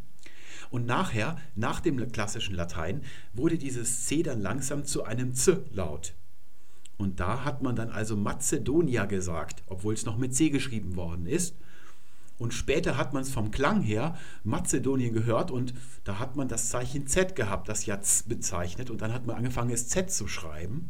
Ja, und so ist diese Verwirrung ein bisschen entstanden. Häufig ist es ja mit einem Bedeutungsunterschied verbunden. Makedonien mit K ist das Antike, also das Reich von Alexander, wo der ursprünglich herkommt zum Beispiel. Und wenn wir Mazedonien mit Z schreiben, dann meinen wir Mazedonien von heute, also das Land Mazedonien. Es ist auch mit Deutsch C natürlich verwandt. Ein indogermanisches Del, D, wird im Griechischen bleibt das D hier erstmal so, wie es hier steht. Und im Germanischen wird es zu T, deswegen heißt es auf Englisch ten. Und im Hochdeutschen findet dann noch die hochdeutsche Lautverschiebung statt, wo aus T ein Z wird, deswegen das Z am Anfang von 10. Und das K wird im Germanischen zu H. Und da haben wir heute immer noch ein H. Die Engländer schreiben das nicht mehr. Wir sagen Zehn, also Zehan oder Tiohan in ein bisschen älterer Lautung. Neulich hatten wir, als es um die Sympathie ging, ein Wörtchen, das war Topatos. Da könnt ihr euch vielleicht noch daran erinnern. Sächliche Artikel, also ein sächliches Substantiv, obwohl es auf OS endet. Da kann man also manchmal im Griechischen in die Irre gehen. Meistens ist es aber dann männlich. Haben wir also unser Pi. Und jetzt haben wir hier dieses Theta, das ist das Kleine. Also was groß als O geschrieben wird mit einem Strich durch, das ist das behauchte T, Pathos. Und da könnt ihr nochmal sehen, weil hier der Akut sitzt, im nächsten Wort, wird von dem kleinen Artikelchen hier vor, wird also der Akut in einen Graphis umgewandelt. Das heißt dann also nicht to pathos, sondern es heißt to pathos. Das war also das Leid, das, das, was einem entgegenkommt im Laufe des Lebens als Schicksal. Das ist Topatos und dann auch später dann daraus die Leidenschaft und was es da alles mit auf sich hat mit diesem Wörtchen. Und dann noch hier ein weiteres Beispiel, bevor uns der Platz ausgeht. Das würde ich dann also hier mit hinmachen. Da haben wir jetzt einen Artikel vorne und das ist wieder der männliche Ho. Und jetzt seht ihr hier dieses, da geht es hier los, dann schwingt man einmal rum und dann geht es nach unten. Das ist dann das griechische Phi. Wir würden das heute, wie in Philosophie sprechen wir es als F aus, aber im klassischen Griechischen ist das ein P. Es geht also dann weiter vor und dann mit dem Beta Phobos. Das ist die Furcht. Ja, ihr kennt einer der Monde vom Mars, der Phobos und Dainos, das sind also Furcht und ja Grauen. Und da haben wir also hier die Furcht. Ja, da mache ich noch die Leidenschaft der Vollständigkeit habe mit hin und das ist die 10 gewesen. Bevor wir noch weitere Beispiele machen, eine kurze Anmerkung zum Neugriechischen. Da gibt es auch deutliche Veränderungen. Was wir hier sehen, sind ja im Altgriechischen alles Verschlusslaute. B, P und P, D, T und T, G, K und K. Und im Neugriechischen ist Folgendes passiert. Diese Spalte hier, Beta, Delta, Gamma, die wurde spirantisiert. Das heißt, aus dem Verschlusslaut wurde ein Engelaut, ein Reibelaut, ein Frikativ. Aus B wird W. So sagt man heute nicht mehr Tobäma im Neugriechischen, sondern Tovima.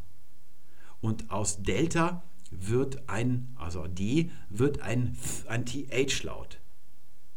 Die Präposition dia wie in Diagramm und so weiter. Im Altgriechischen wird das also noch dia gesprochen mit dem stimmhaften D-Verschlusslaut. Und im Neugriechischen sagt man dann Thea. Oder vorhin hatten wir gesehen, Elafa mit Delta geschrieben, das der Name für Griechenland heute im Griechischen. Das ist dann also ein TH-Laut. Und das Gamma hier, das ist auch zu einem Reibelaut geworden. Das Gamma wird im Neugriechischen niemals G gesprochen als Verschlusslaut, sondern immer als Reibelaut. Und da kommt es jetzt darauf an, was auf dieses G folgt, auf dieses Gamma. Wenn es ein Vokal ist, der selbst vorne im Mund gebildet ist, der also palatal ist, also I, E zum Beispiel, dann ist auch der Reibelaut palatal, also der vordere Gaumen, da wo der hart ist. Also wenn ihr da mit meinem Finger hinterfahrt, wo es kitzlig ist, ja, das nennt man das Palatum.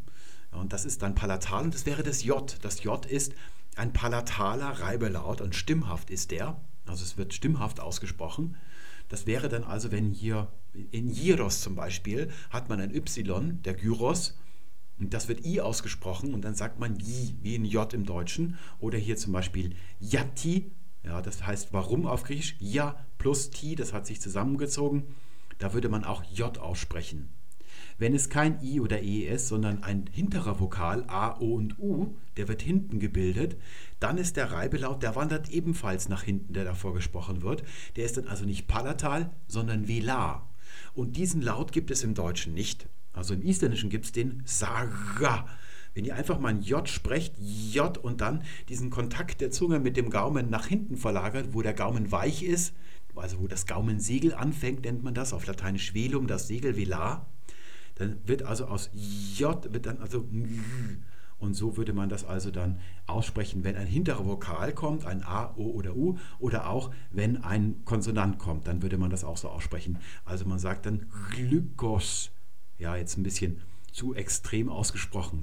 Das sind also immer auch Reibelaute hier. Das wäre also diese Reihe hier, die ist zu Reibelauten geworden. Und es kann natürlich vorkommen, dass es ein ausländischer Name ins Griechische kommt der dann aber B lautet. Also zum Beispiel Brad Pitt will man in einer griechischen Zeitung auf Griechisch schreiben. Wie schreibt man dann dann das B? Denn das Beta ist zu einem W geworden, da hat man also jetzt kein Zeichen. Ja, da hilft man sich, indem man ein M schreibt und dann ein P. Und Μ und Pi bedeutet dann B. Also da gibt es solche Tricks dann im Neugriechischen, die dann für uns jetzt, jetzt hier nicht erstmal wichtig sind. Die sind dann ein bisschen komplizierter. Wichtig ist nur, dass man weiß, im Neugriechischen ist das ein Reibelaut, im Altgriechischen ist es noch ein B, ein D und ein G, genau wie das hier in den Namen ist. Da könnt ihr euch ja immer als Gedankenstütze den Anfang hier euch raussuchen und dann wisst ihr, wie es im Altgriechischen auch ausgesprochen wurde. Hier hat sich nichts verändert. Das ist also weiterhin heute ein P, ein T und ein K. Und hier hinten hat sich etwas verändert. Diese Reihe oder diese Spalte, muss man sagen, die ist auch spirantisiert worden. Also die wurde zu Reibelauten. Aus dem behauchten P wird also ein F. Man sagt also heute auch im Griechischen Philosophie und nicht Philosophie. Und hier bei dem Theta ist es auch ein TH geworden. Tha, sagt man zum Beispiel, ist so eine Partikel. Äh, Theta Alpha geschrieben. Und auch beim Chi ist das also hier und da gilt wieder dieselbe Doppeldeutigkeit, wie es beim Gamma war. Wenn dahinter ein Vokal kommt, der vorne gebildet ist, I oder E, dann wird es wie ein Ich in Ich ausgesprochen, also ein palatales. Und wenn ein hinterer Vokal kommt, A, O und U oder wieder Konsonant, dann wird es wie das deutsche CH in Ach gesprochen, also auch hinten. Da haben wir den entsprechenden Laut im Deutschen, also zum Beispiel Chara, die Freude im Griech Neugriechischen da würde man das dann eben hinten aussprechen. Aber das sind dann immer stimmlose Reibelaute. Phi, ein F, ein F, ein TH und dann eben hier das Ch oder das Ch. Nehmen wir noch einige Beispiele durch. Wir machen das jetzt hier im Video so, dass wir das griechische Wort auf Griechisch geschrieben haben und wenn ich dann die Übung verschicke, werdet ihr sehen, da wird es dann auch lateinische Umschrift geben und ihr müsst es dann auf Griechisch schreiben und dann werden wir später vergleichen, wie das dann tatsächlich auf Griechisch geschrieben ist. Ah, da gibt es eben manchmal ein paar Besonderheiten, wo man dann falsch liegt, aber da kann man das dann mechanisch einüben. Unser erstes Wort hier wäre dieses und das sieht gleich ziemlich kompliziert aus. Wir sehen, es ist ein weibliches Substantiv, weil es den weiblichen Artikel hat, hä. Und dann sehen wir wie ein X, aber es geht weiter nach unten, das ist das Chi. Das wird im Altgriechischen wie ein stimmloses, behauchtes K gesprochen. Dann kommt das Theta, das ist ein behauchtes T. Das geht eigentlich gar nicht anders. Wenn das behaucht ist, ist das mitbehaucht. Wenn die in direktem Kontakt miteinander stehen, diese beiden Konsonanten. Das würde also Ton ausgesprochen werden. Das ist das Nü, da muss man aufpassen. Sieht aus wie ein V, aber das ist das griechische N. Und was kann das jetzt bedeuten? Es gibt bei uns das Fremdwort autochton, also alt, von vornherein ein, ansässig an diesem Grund und Boden. Denn Chton heißt das Land oder die Erde. Es gibt auch chtonische Götter, das sind die, die im Land drin sind, also im Boden drin stecken, das sind dann Unterweltgötter. Das nächste hier, das kommt uns schon ein bisschen bekannter vor, das ist ein männliches Substantiv, weil es den männlichen Artikel ho hat. Und dann geht es mit dem stimmlosen und behauchten K weiter. K. Kal, das ist das L, das Lambda. Und dann jetzt unbehauchtes K, Kalkosch. Ja, es gibt im Deutschen das Wort Kalk und das kommt, hängt damit auch zusammen. Das ist also das Erz und die Bronze allerdings von der Bedeutung her. Hokalkosch. Das nächste Beispiel ist neutral. Ein Neutrum ist das, weil der Artikel to lautet. Dann sehen wir, hier geht der Akzent nach unten. Es wird ein Gravis geschrieben, der fällt ab, weil hier hinten ein Wort kommt, das den Akut hat. Deswegen wird dieses schwache Artikelchen hier wird nur halb hoch gesprochen. To. Und dann haben wir hier diesen Schwung, das ist also das Vieh, wird als behauchtes P gesprochen, Pü. Und dann unbehauchtes T, Python. Ja, das klingt wie die Python, aber muss man eben aufpassen, dieses Vieh wird ja heute F ausgesprochen, so sprechen wir es in Fremdwörtern aus. Also zum Beispiel Phytologie, ja, Phytoplasma. Das ist also das griechische Wort für Pflanze. Noch so ein kompliziertes Beispiel, dieses hier ist ein männliches Substantiv, weil ho der Artikel ist. Und da haben wir wieder diese Kombination von zwei komplizierten Lauten. Das ist typisch für das Griechische, muss man dazu sagen. Das mögen die gerne. Wir haben wieder das Phi, also P, dann das behauchte T direkt danach, wie hier oben in Kton, also Pto. Und dann haben wir hier Gamma und nochmal Gamma. Und das spricht man also nicht Ptogos aus, sondern das hier, Doppelgamma, ist immer die Schreibung für NG. Auch in Angelos, der Engel, wird Doppel-G geschrieben. Da muss man also aufpassen. Das ist also Phtongos. Und das ist das Wort für Laut oder Stimme. Ihr kennt ja den Di Phtong, das ist der Doppelvokal. Ja, da kommt das her. Deswegen muss man, trennt man im Deutschen nicht Diff, Bindestrich Tong, sondern man trennt die Diphthong. Das sieht ja immer so ein bisschen komisch aus, wenn diese Trennung dran ist. Der Diphthong, das ist der Doppelvokal, der Zwielaut, sagt man traditionell im Deutschen. Das nächste Beispiel ist weiblich, weil wir einen weiblichen Artikel davor haben. Hä. Ja, unbehauchtes T diesmal, da geht es also locker weiter. Te und jetzt k. Techne. Ja, das ist die Technik also daher kommt jedenfalls die Technik. Von der Bedeutung her ist es eigentlich, ich habe jetzt Kunst übersetzt, ich weiß gar nicht, was da in mich gefahren war. Das ist eigentlich das Gegenteil von Kunst, das ist ja das Banausische, also ein Handwerk ist das eigentlich. Die Technik, das Handwerk. Für uns ist ja heute die Kunst etwas, was um seiner selbst willen da ist, ja, was keinen Zweck dienen soll, das ist Kunst für uns. Das ist nicht damit gemeint, sondern das, was man eben einem Zweck dient, das wir heute als Handwerk umschreiben würden muss man noch dazu sagen, auch die Poesie zum Beispiel ist ein Handwerk im alten Griechenland. Das Einzige, was nicht Handwerk ist, was nicht banausisch ist, das bedeutet dieses Wort auch, das ist die Philosophie. Also dass sich Gedanken machen um die Welt an sich, nur um seiner selbst willen. Das ist das Einzige, was nicht Techne ist. Alles andere sind Künste, das, was man so beherrscht. Nehmen wir noch ein weiteres Wörtchen. Das hier hat jetzt keinen Artikel. Es ist also kein Substantiv. Ti, tä, mi.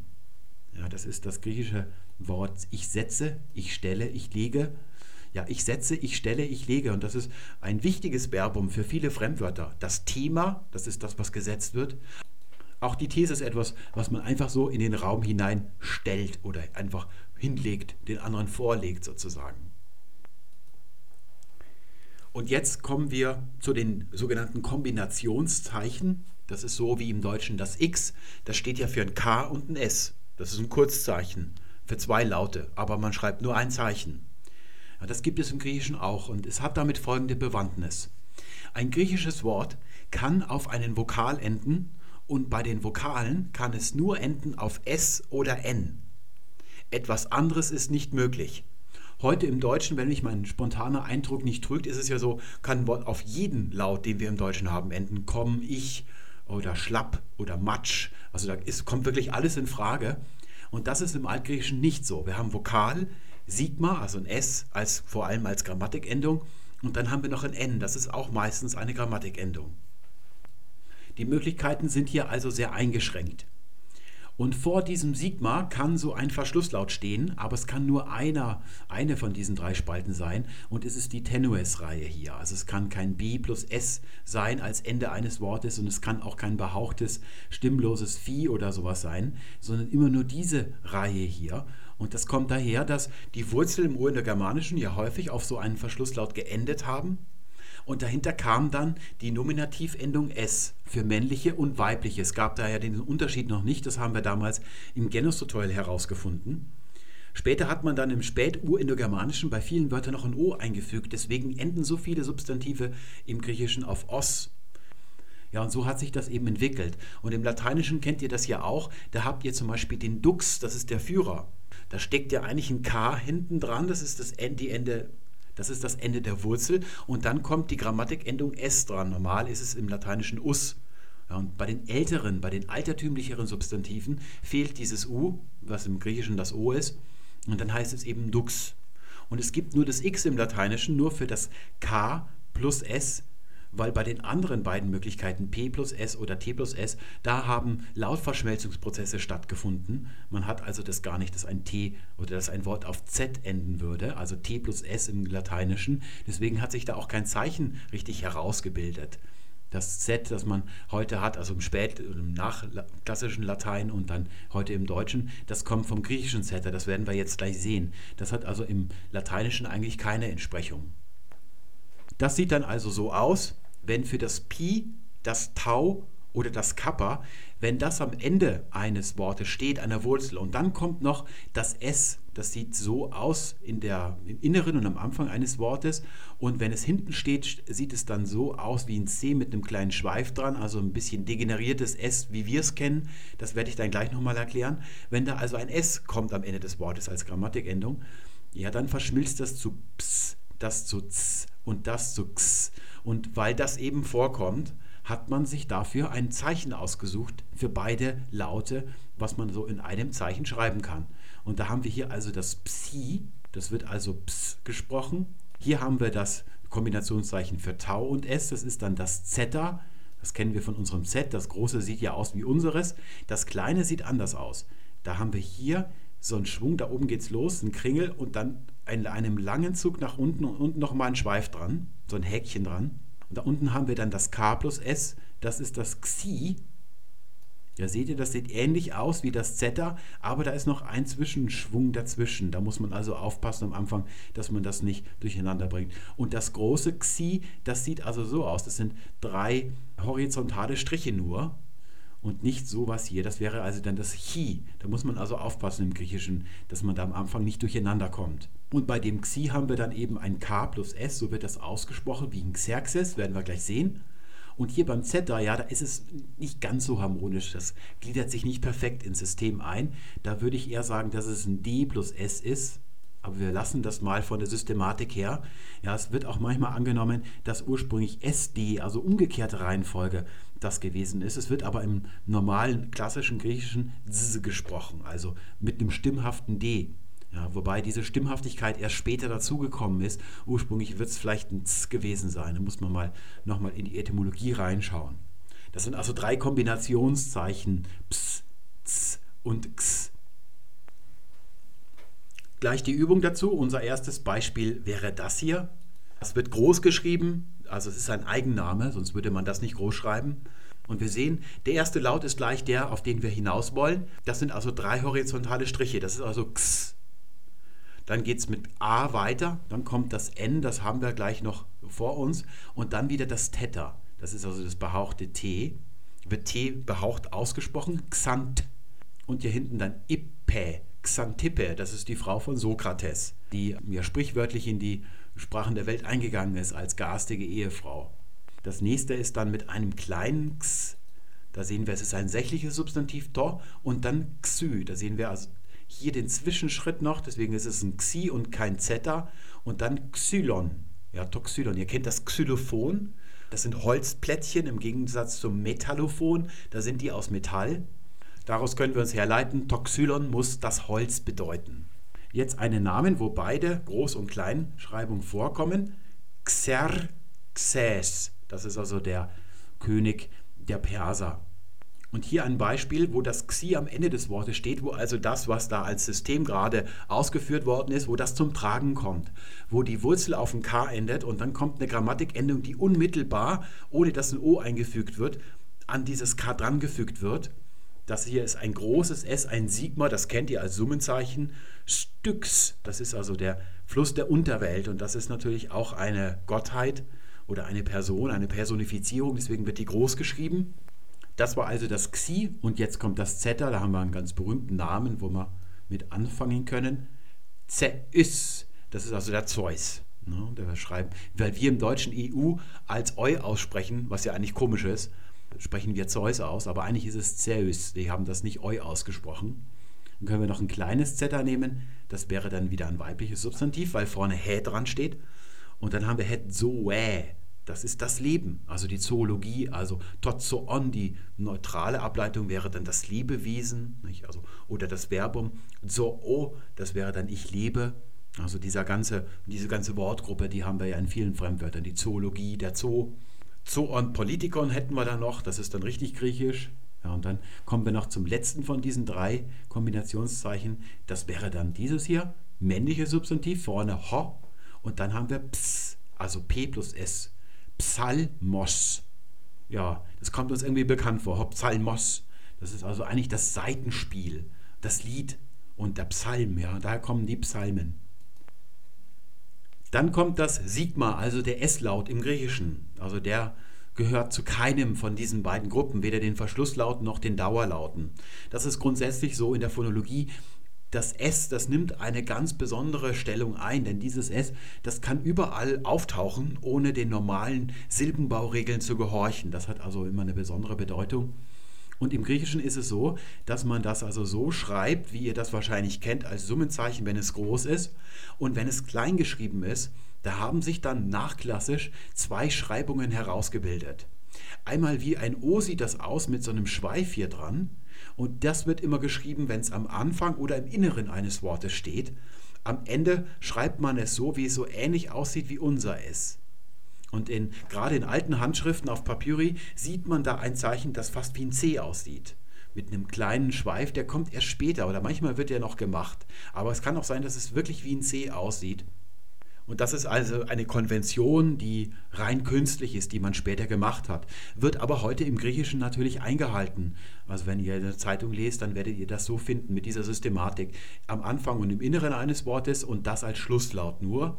Und da können wir uns gleich mal ein Beispiel ansehen, wo alles vorkommt.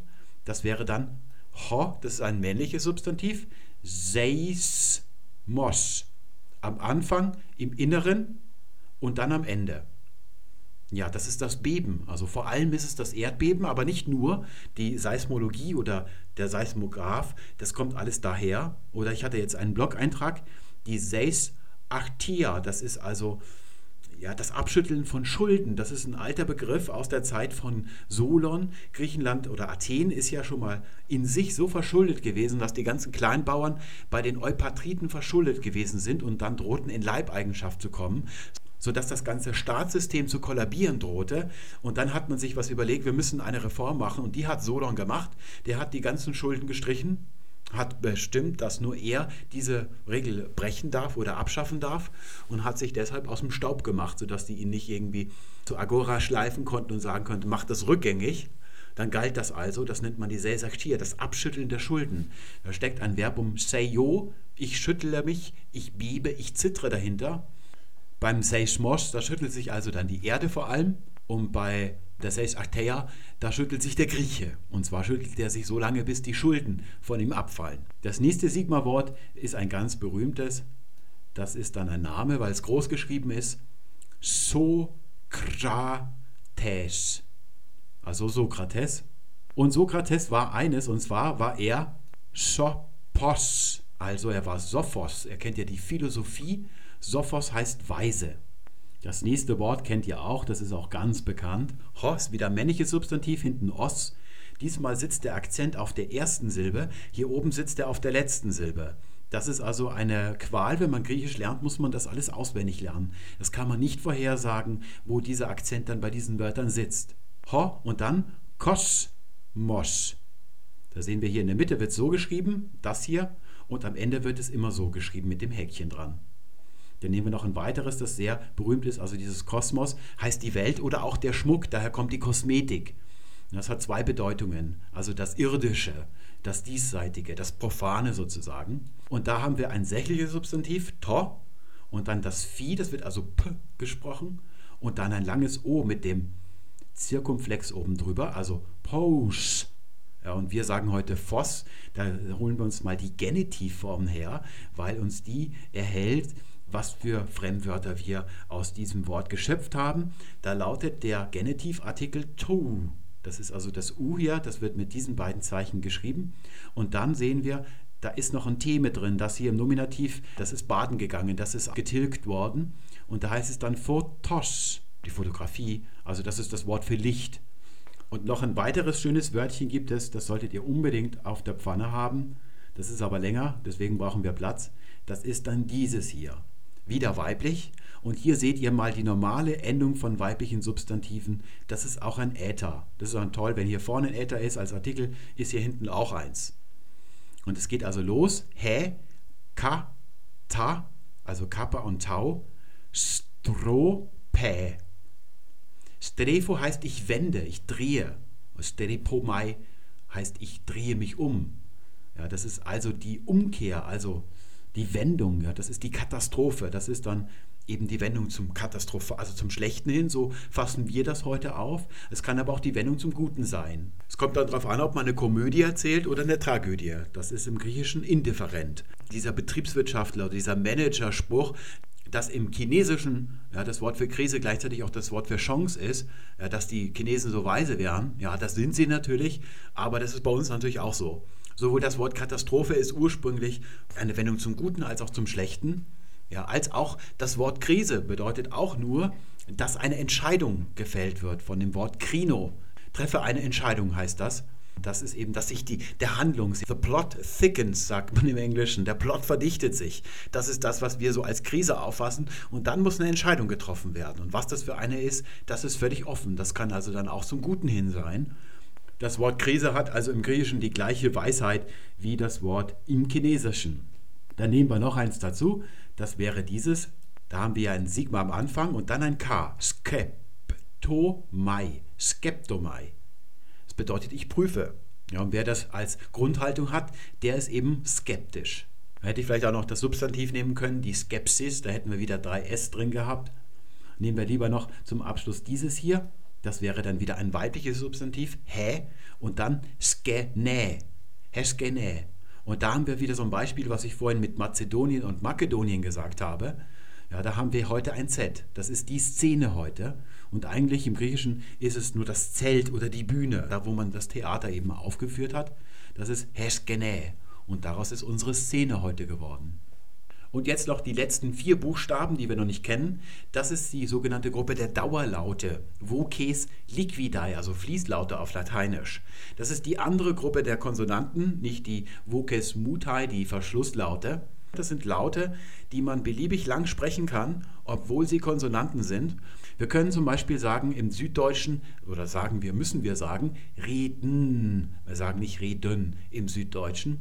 Da sieht man also M, N, L und R. Das kann ich so lange sprechen, wie ich möchte. Das sind eben dann die Dauerlaute. Die gibt es noch im Griechischen. Frikative, also Reibelaute, gibt es dagegen nicht. Da sparen wir uns also eine Menge von Zeichen. Der erste wäre das M, das sieht groß so aus wie unser M, aber klein wie das Μ, das kennt ihr wahrscheinlich aus der Physik. Das ist also hier wie ein U, aber das vorne ist runtergezogen komischerweise. Und da holen wir uns gleich mal das erste Beispiel her. Ein Name ist das, fängt groß geschrieben an. Medea. Das ist also Medea, die kennt ihr ja, aus der Tragödienwelt. Und dann haben wir noch ein kleingeschriebenes Mü, das wäre dann also dieses hier. Das geht vorne mit einem N los, das hole ich gleich mal mit dazu. Das ist also das N, sieht groß geschrieben so aus wie unser N. Nympai, das sind also die Nymphen mit einer Pluralendung. Nymphai würden wir in der Schule sagen, aber genauer wäre es dann Nympai zu sagen. Und die Namen dieser beiden Zeichen sind dann eben Mü und Nü. Und beim kleinen Nü muss man aufpassen, dass man das nicht für ein V hält hier. Und dass man es nicht mit einem Theta, das ist unten rund geschwungen und oben gibt es dann noch diesen, diesen Kringel mit dran. Das ist also dann das behauchte T gewesen. Da muss man ein bisschen aufpassen. Und außerdem muss man aufpassen, dass man das Nü nicht mit dem Y verwenden. Das ist unten rund und das ist unten spitz. Da hole ich gleich mal das Lambda mit dazu vor dem nächsten Beispiel. Das sieht also aus wie ein A groß geschrieben, aber es fehlt der Strich in der Mitte. Das ist also das L. Und da haben wir das kleine und das ist das L im Griechischen. Und das ist also hier der Name im Griechischen. Und jetzt können wir unser nächstes Beispiel restlos lesen. Da hätten wir also P, ein großes Pi und dann kommt das Lambda, Platon. Da haben wir also das kleine Nü hier hinten. Das ist Platon, der große Philosoph, ursprünglich Boxer gewesen. Der vierte im Bunde, das ist das Rho, das ist das griechische R. Und da muss man aufpassen, das große sieht aus wie unser P und das kleine sieht auch aus wie unser P. Aber es fehlt eben hier dieser kleine Haken, der bei uns immer oben noch mit dran ist. Es wird hier durchgezogen wie ein O und dann hier einfach nach unten durchgezogen. Und der Name ist Rho. Und da sehen wir jetzt, wird es mit H geschrieben, RH. Da gibt es einen Blog-Eintrag, einen schönen Artikel, wo ich erkläre, warum das so ist, dass bei griechischen Fremdwörtern, wenn die mit einem R beginnen, immer noch ein H kommt, wie bei Rheuma zum Beispiel, Rhythmus, da ist es ja auch so. Und das liegt daran, dass wenn dieses R am Anfang eines Wortes steht, dann wird im Griechischen davor ein Spiritus asper der ja eigentlich nur bei Vokalen vorkommt, davor geschrieben oder darüber, wenn es ein kleines Roh ist. Und der wird auch gesprochen, das wird also behaucht gesprochen. Der Grund ist, der liegt in der Sprachgeschichte. Da sind Laute weggefallen, die da vorher da gewesen sind. Und die führen dann dazu, dass das R im Griechischen im Anlaut immer behaucht gesprochen wird, also und deswegen schreibt man das so. So ist das zustande gekommen. Das wird dann in dem Blog-Eintrag genau erwähnt.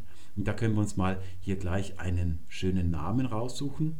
Der wird groß geschrieben, deswegen ist es ein Name, hat jetzt aber hier den Artikel, es handelt sich um eine geografische Bezeichnung. Es heißt Hä, weiblich, Rome. Das ist also der griechische Name für Rom. Ähnlich beginnt ein männliches Wort, Ho ist der männliche Artikel, Rä, also Rhenos. Ja, was kann das sein? Ja, das ist der Rhein. Das ist das griechische Wort für Rhein. Den kannten die schon, da hatten die schon so einen Namen für. Horenos.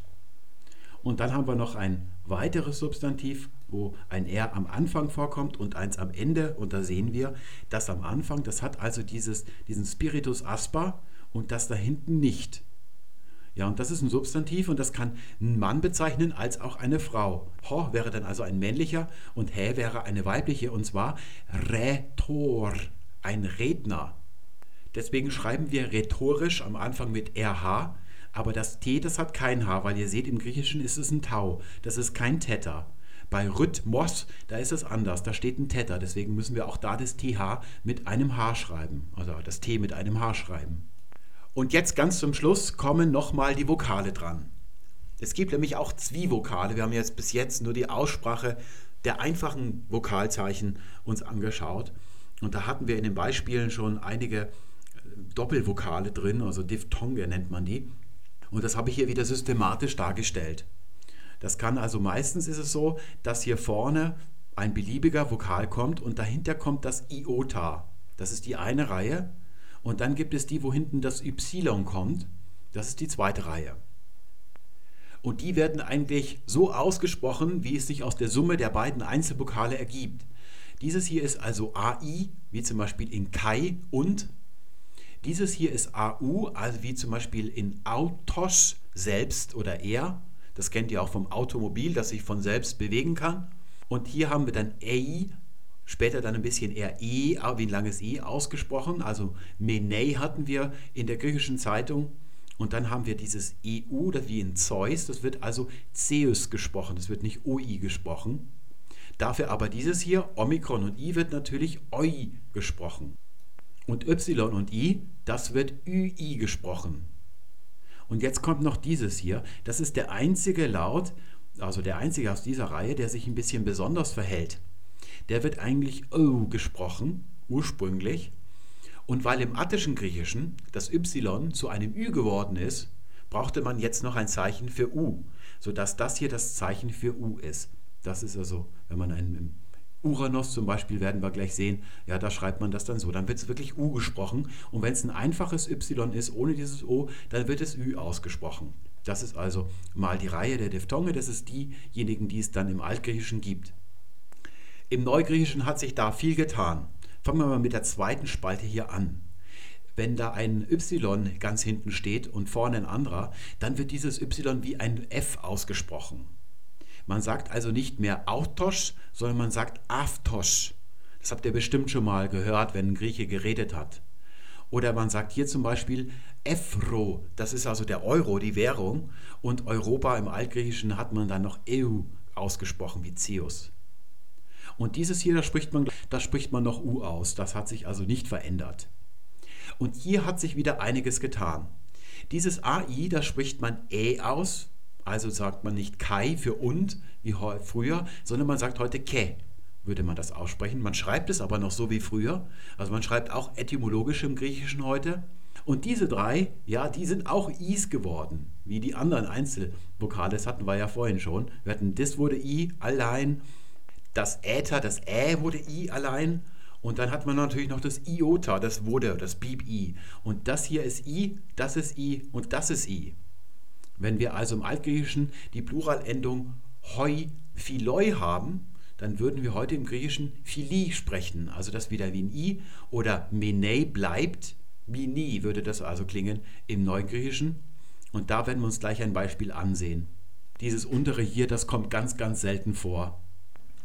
Bevor wir uns ein paar Beispiele zu den Diphthongen noch anschauen, etwas zu dem auf der rechten Seite. Man sieht manchmal Vokale, wo unten so ein Häkchen dran ist. Das kommt beim Alpha vor, beim Äther und beim Omega. Bei anderen Vokalzeichen nicht. Wir hatten ja vorhin gerade das Verbum ado, als wir darüber gesprochen haben, über die Akzente. Ich singe heißt das und da seht ihr dieses Häkchen. Und das wird nicht gesprochen. Also ihr könnt das eigentlich vernachlässigen, wenn ihr nur die Schrift lesen wollt.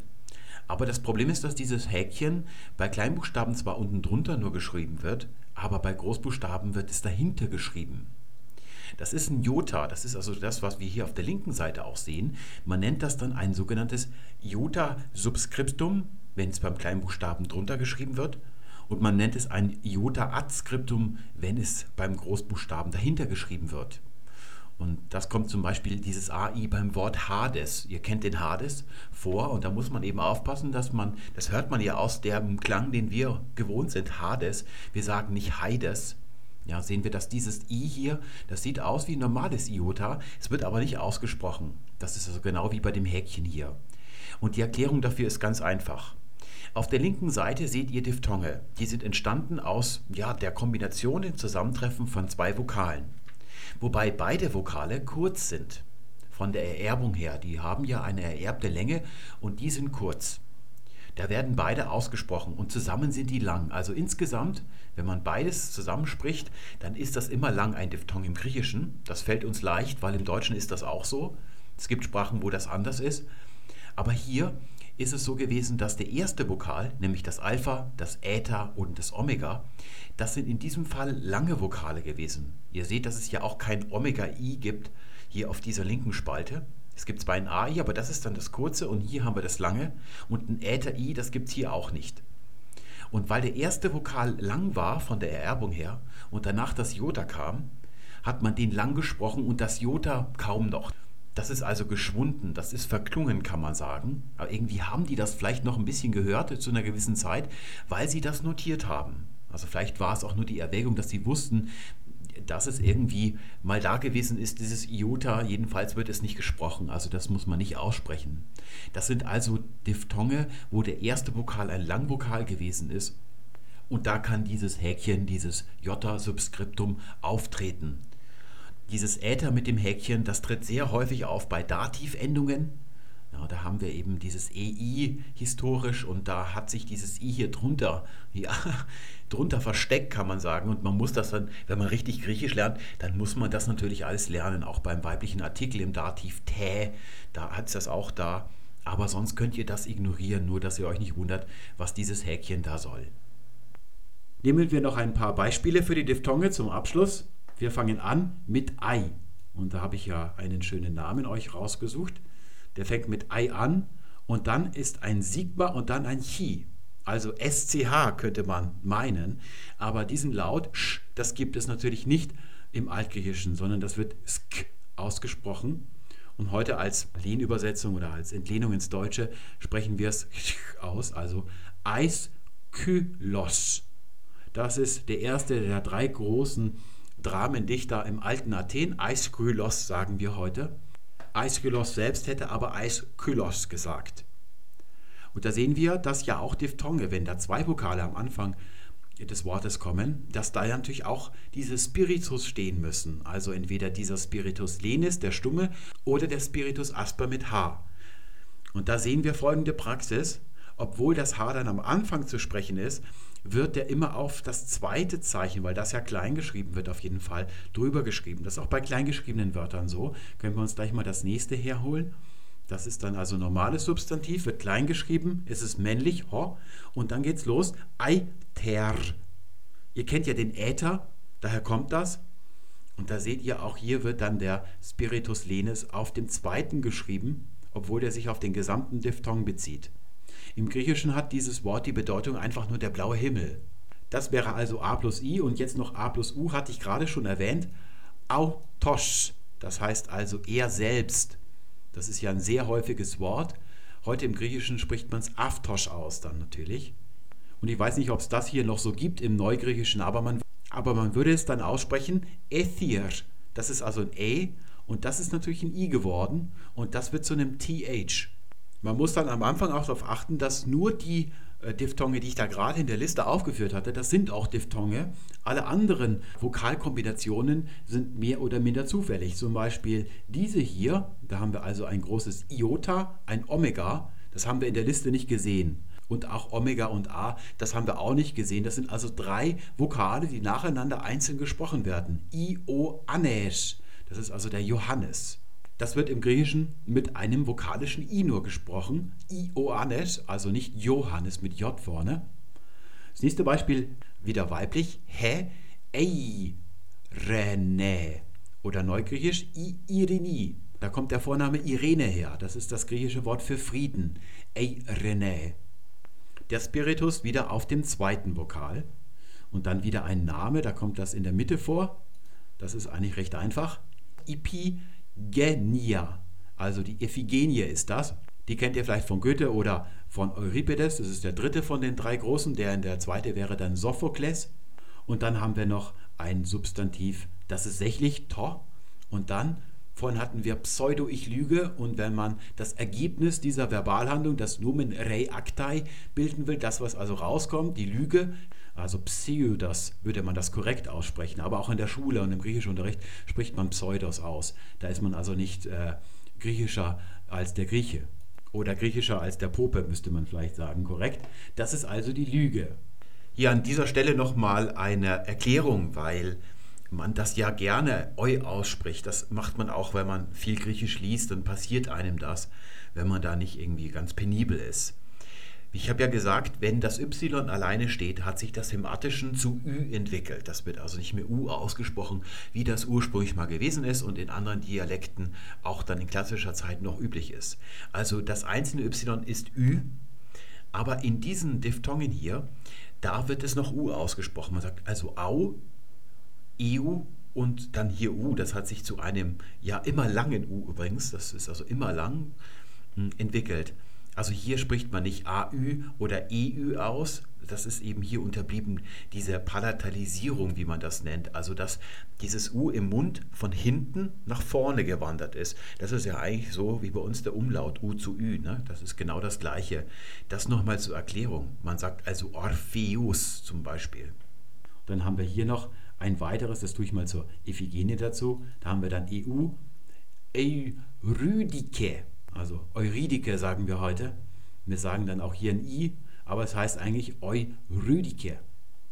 Oft kommt der Diphthong Epsilon und Y in, am Ende eines Wortes vor als Endung. Hier hätten wir zum Beispiel Orpeus, also Orpheus sagen wir heute. Und dann nehmen wir natürlich noch Europa mit dazu, das darf nicht fehlen, das tue ich mal hier oben hin.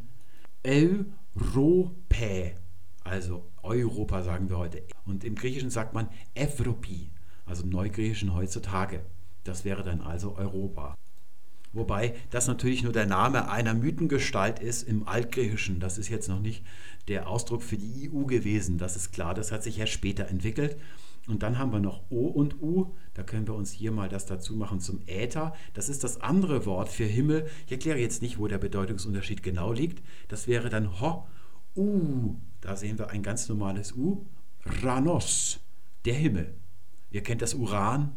Gibt es noch irgendwelche anderen Fremdwörter? Die fallen mir jetzt leider gerade nicht ein. Das ist also der Himmel.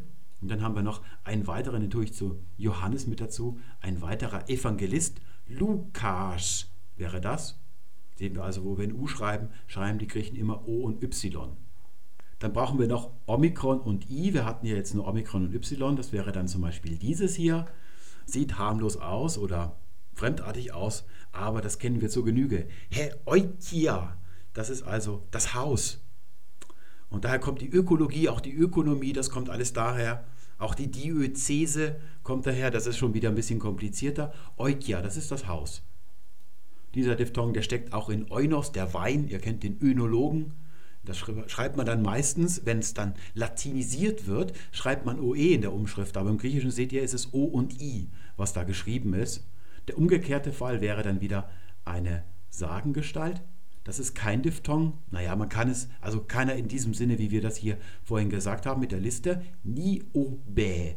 Ja, die kennt ihr aus Matrix, die Niobe. Die hat es aber auch schon im alten Griechenland gegeben.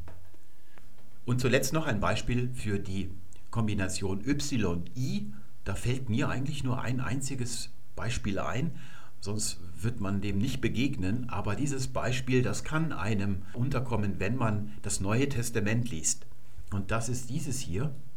Es heißt Ho. Und jetzt sehen wir, dass auf dem zweiten Vokal, auf dem Iota, da ist ein Spiritus Asper. Und der bedeutet, dass man ein H sprechen muss. Und das muss man dann ganz am Anfang sprechen. Ja, wir sehen also hier nochmal, bei diesen ganzen Beispielen war es ja immer ein Spiritus Lenis, unglücklicherweise. Nirgendwo hatten wir das. Aber hier sehen wir, wir haben den Spiritus Asper auf dem zweiten Vokal von diesem Diphthong und wir sprechen Hyos aus. Und das ist der Sohn. Das kommt im Neuen Testament vor, weil Jesus der Sohn Gottes ist. Also Hyos. Das Neue Testament ist ja auch auf Griechisch geschrieben. Das ist noch altgriechisch, kann man sagen. Es ist die sogenannte Koine. Das ist nicht mehr der Dialekt, also begrenzt auf Athen, das Attische. Zu dieser Zeit hatte sich das Attische schon über ganz Griechenland ausgebreitet, ist der Standarddialekt geworden ja, ist dann eigentlich schon eine Weltsprache gewesen zu dieser Zeit. Man nennt das Koine und in dieser Sprache ist das Neue Testament geschrieben. Das kann man also problemlos lesen, wenn man normal Altgriechisch gelernt hat. Das ist eigentlich noch viel leichter. Das ist so ein bisschen vereinfacht in der Grammatik und in vielen, also regelmäßiger gemacht, weil es ja hier eine Verbreitungssprache ist. Man möchte ja, dass das Euangelion, dass das, also die frohe Botschaft, dass die in die Welt hinausgetragen wird. Nicht? Das ist also die sogenannte Koine. Damit haben wir es. Wir sind jetzt komplett durch mit dem Alphabet. Und wenn ihr jetzt wirklich vorhabt, die griechische Schrift richtig zu erlernen, dann wartet ihr bitte auf die PDF-Datei. Inzwischen habe ich mich entschieden, dass ich das alles in eine PDF-Datei mache. Da gibt es dann also eine Zeichenliste, wo man das sich schön ausdrucken kann und dann immer nochmal die Zeichen lesen kann. Das dauert vielleicht am Anfang ein bisschen. Wenn man jetzt einen Text liest, muss man immer nachschauen, aber je mehr Beispiele man dann wirklich schön abschreibt, und dann in lateinische Schrift transkribiert, ja, desto weniger muss man dann auf diese Liste gucken. Und wenn ihr die Beispiele, die ich da zusammengestellt habe, das ist also eine ganze Seite, das könnt ihr dann am einen Tag machen oder über einen gewissen Zeitraum verteilt, dann könnt ihr euch das wirklich aneignen und dann habt ihr das drauf. Das vergisst man dann auch nicht mehr so leicht. Ich kann mich erinnern, ich war eigentlich noch ein Kind, da bin ich zufälligerweise auf so eine griechische Alphabetliste gestoßen und ich war da unter zehn noch. Ja, und da habe ich einfach was mir so eingefallen ist, in griechischen Buchstaben geschrieben. Also es war gar kein richtig griechisch. Ja, und das habe ich eine Stunde lang gemacht und da habe ich das nie wieder vergessen. Ich habe dann zwar auch später angefangen, schon recht früh Griechisch zu lernen, aber so funktioniert das dann, dass wir einfach nicht nur euch das anschaut passiv, und auch nicht nur am Computer das so hintippt. Also ich habe das als PDF, das muss man ausdrucken. Schreibt das wirklich mit dem Stift und schreibt euch jedes griechische Wort erstmal ab, bevor ihr es transkribiert, dass ihr auch wirklich griechische Buchstaben schreibt und es gibt dann auch den umgekehrten Fall, wo ich es in lateinischen Buchstaben präsentiere und ihr müsst es auf Griechisch übersetzen. Und ein paar tolle Sentenzen, also Sentenzen, die ihr wahrscheinlich alle schon mal gehört habt im Leben, die original aus dem Griechischen stammen, die habe ich auch noch mit dazu gepackt. Da könnt ihr dann mal versuchen, ob ihr schon irgend irgendwas erraten könnt. Und da kommt dann ein zweites Video, wo wir das dann gemeinsam durchgehen und dann könnt ihr eure Fehler korrigieren. Ich bedanke mich für das Zuhören und wünsche euch alles Gute. Bis dahin. Tschüss.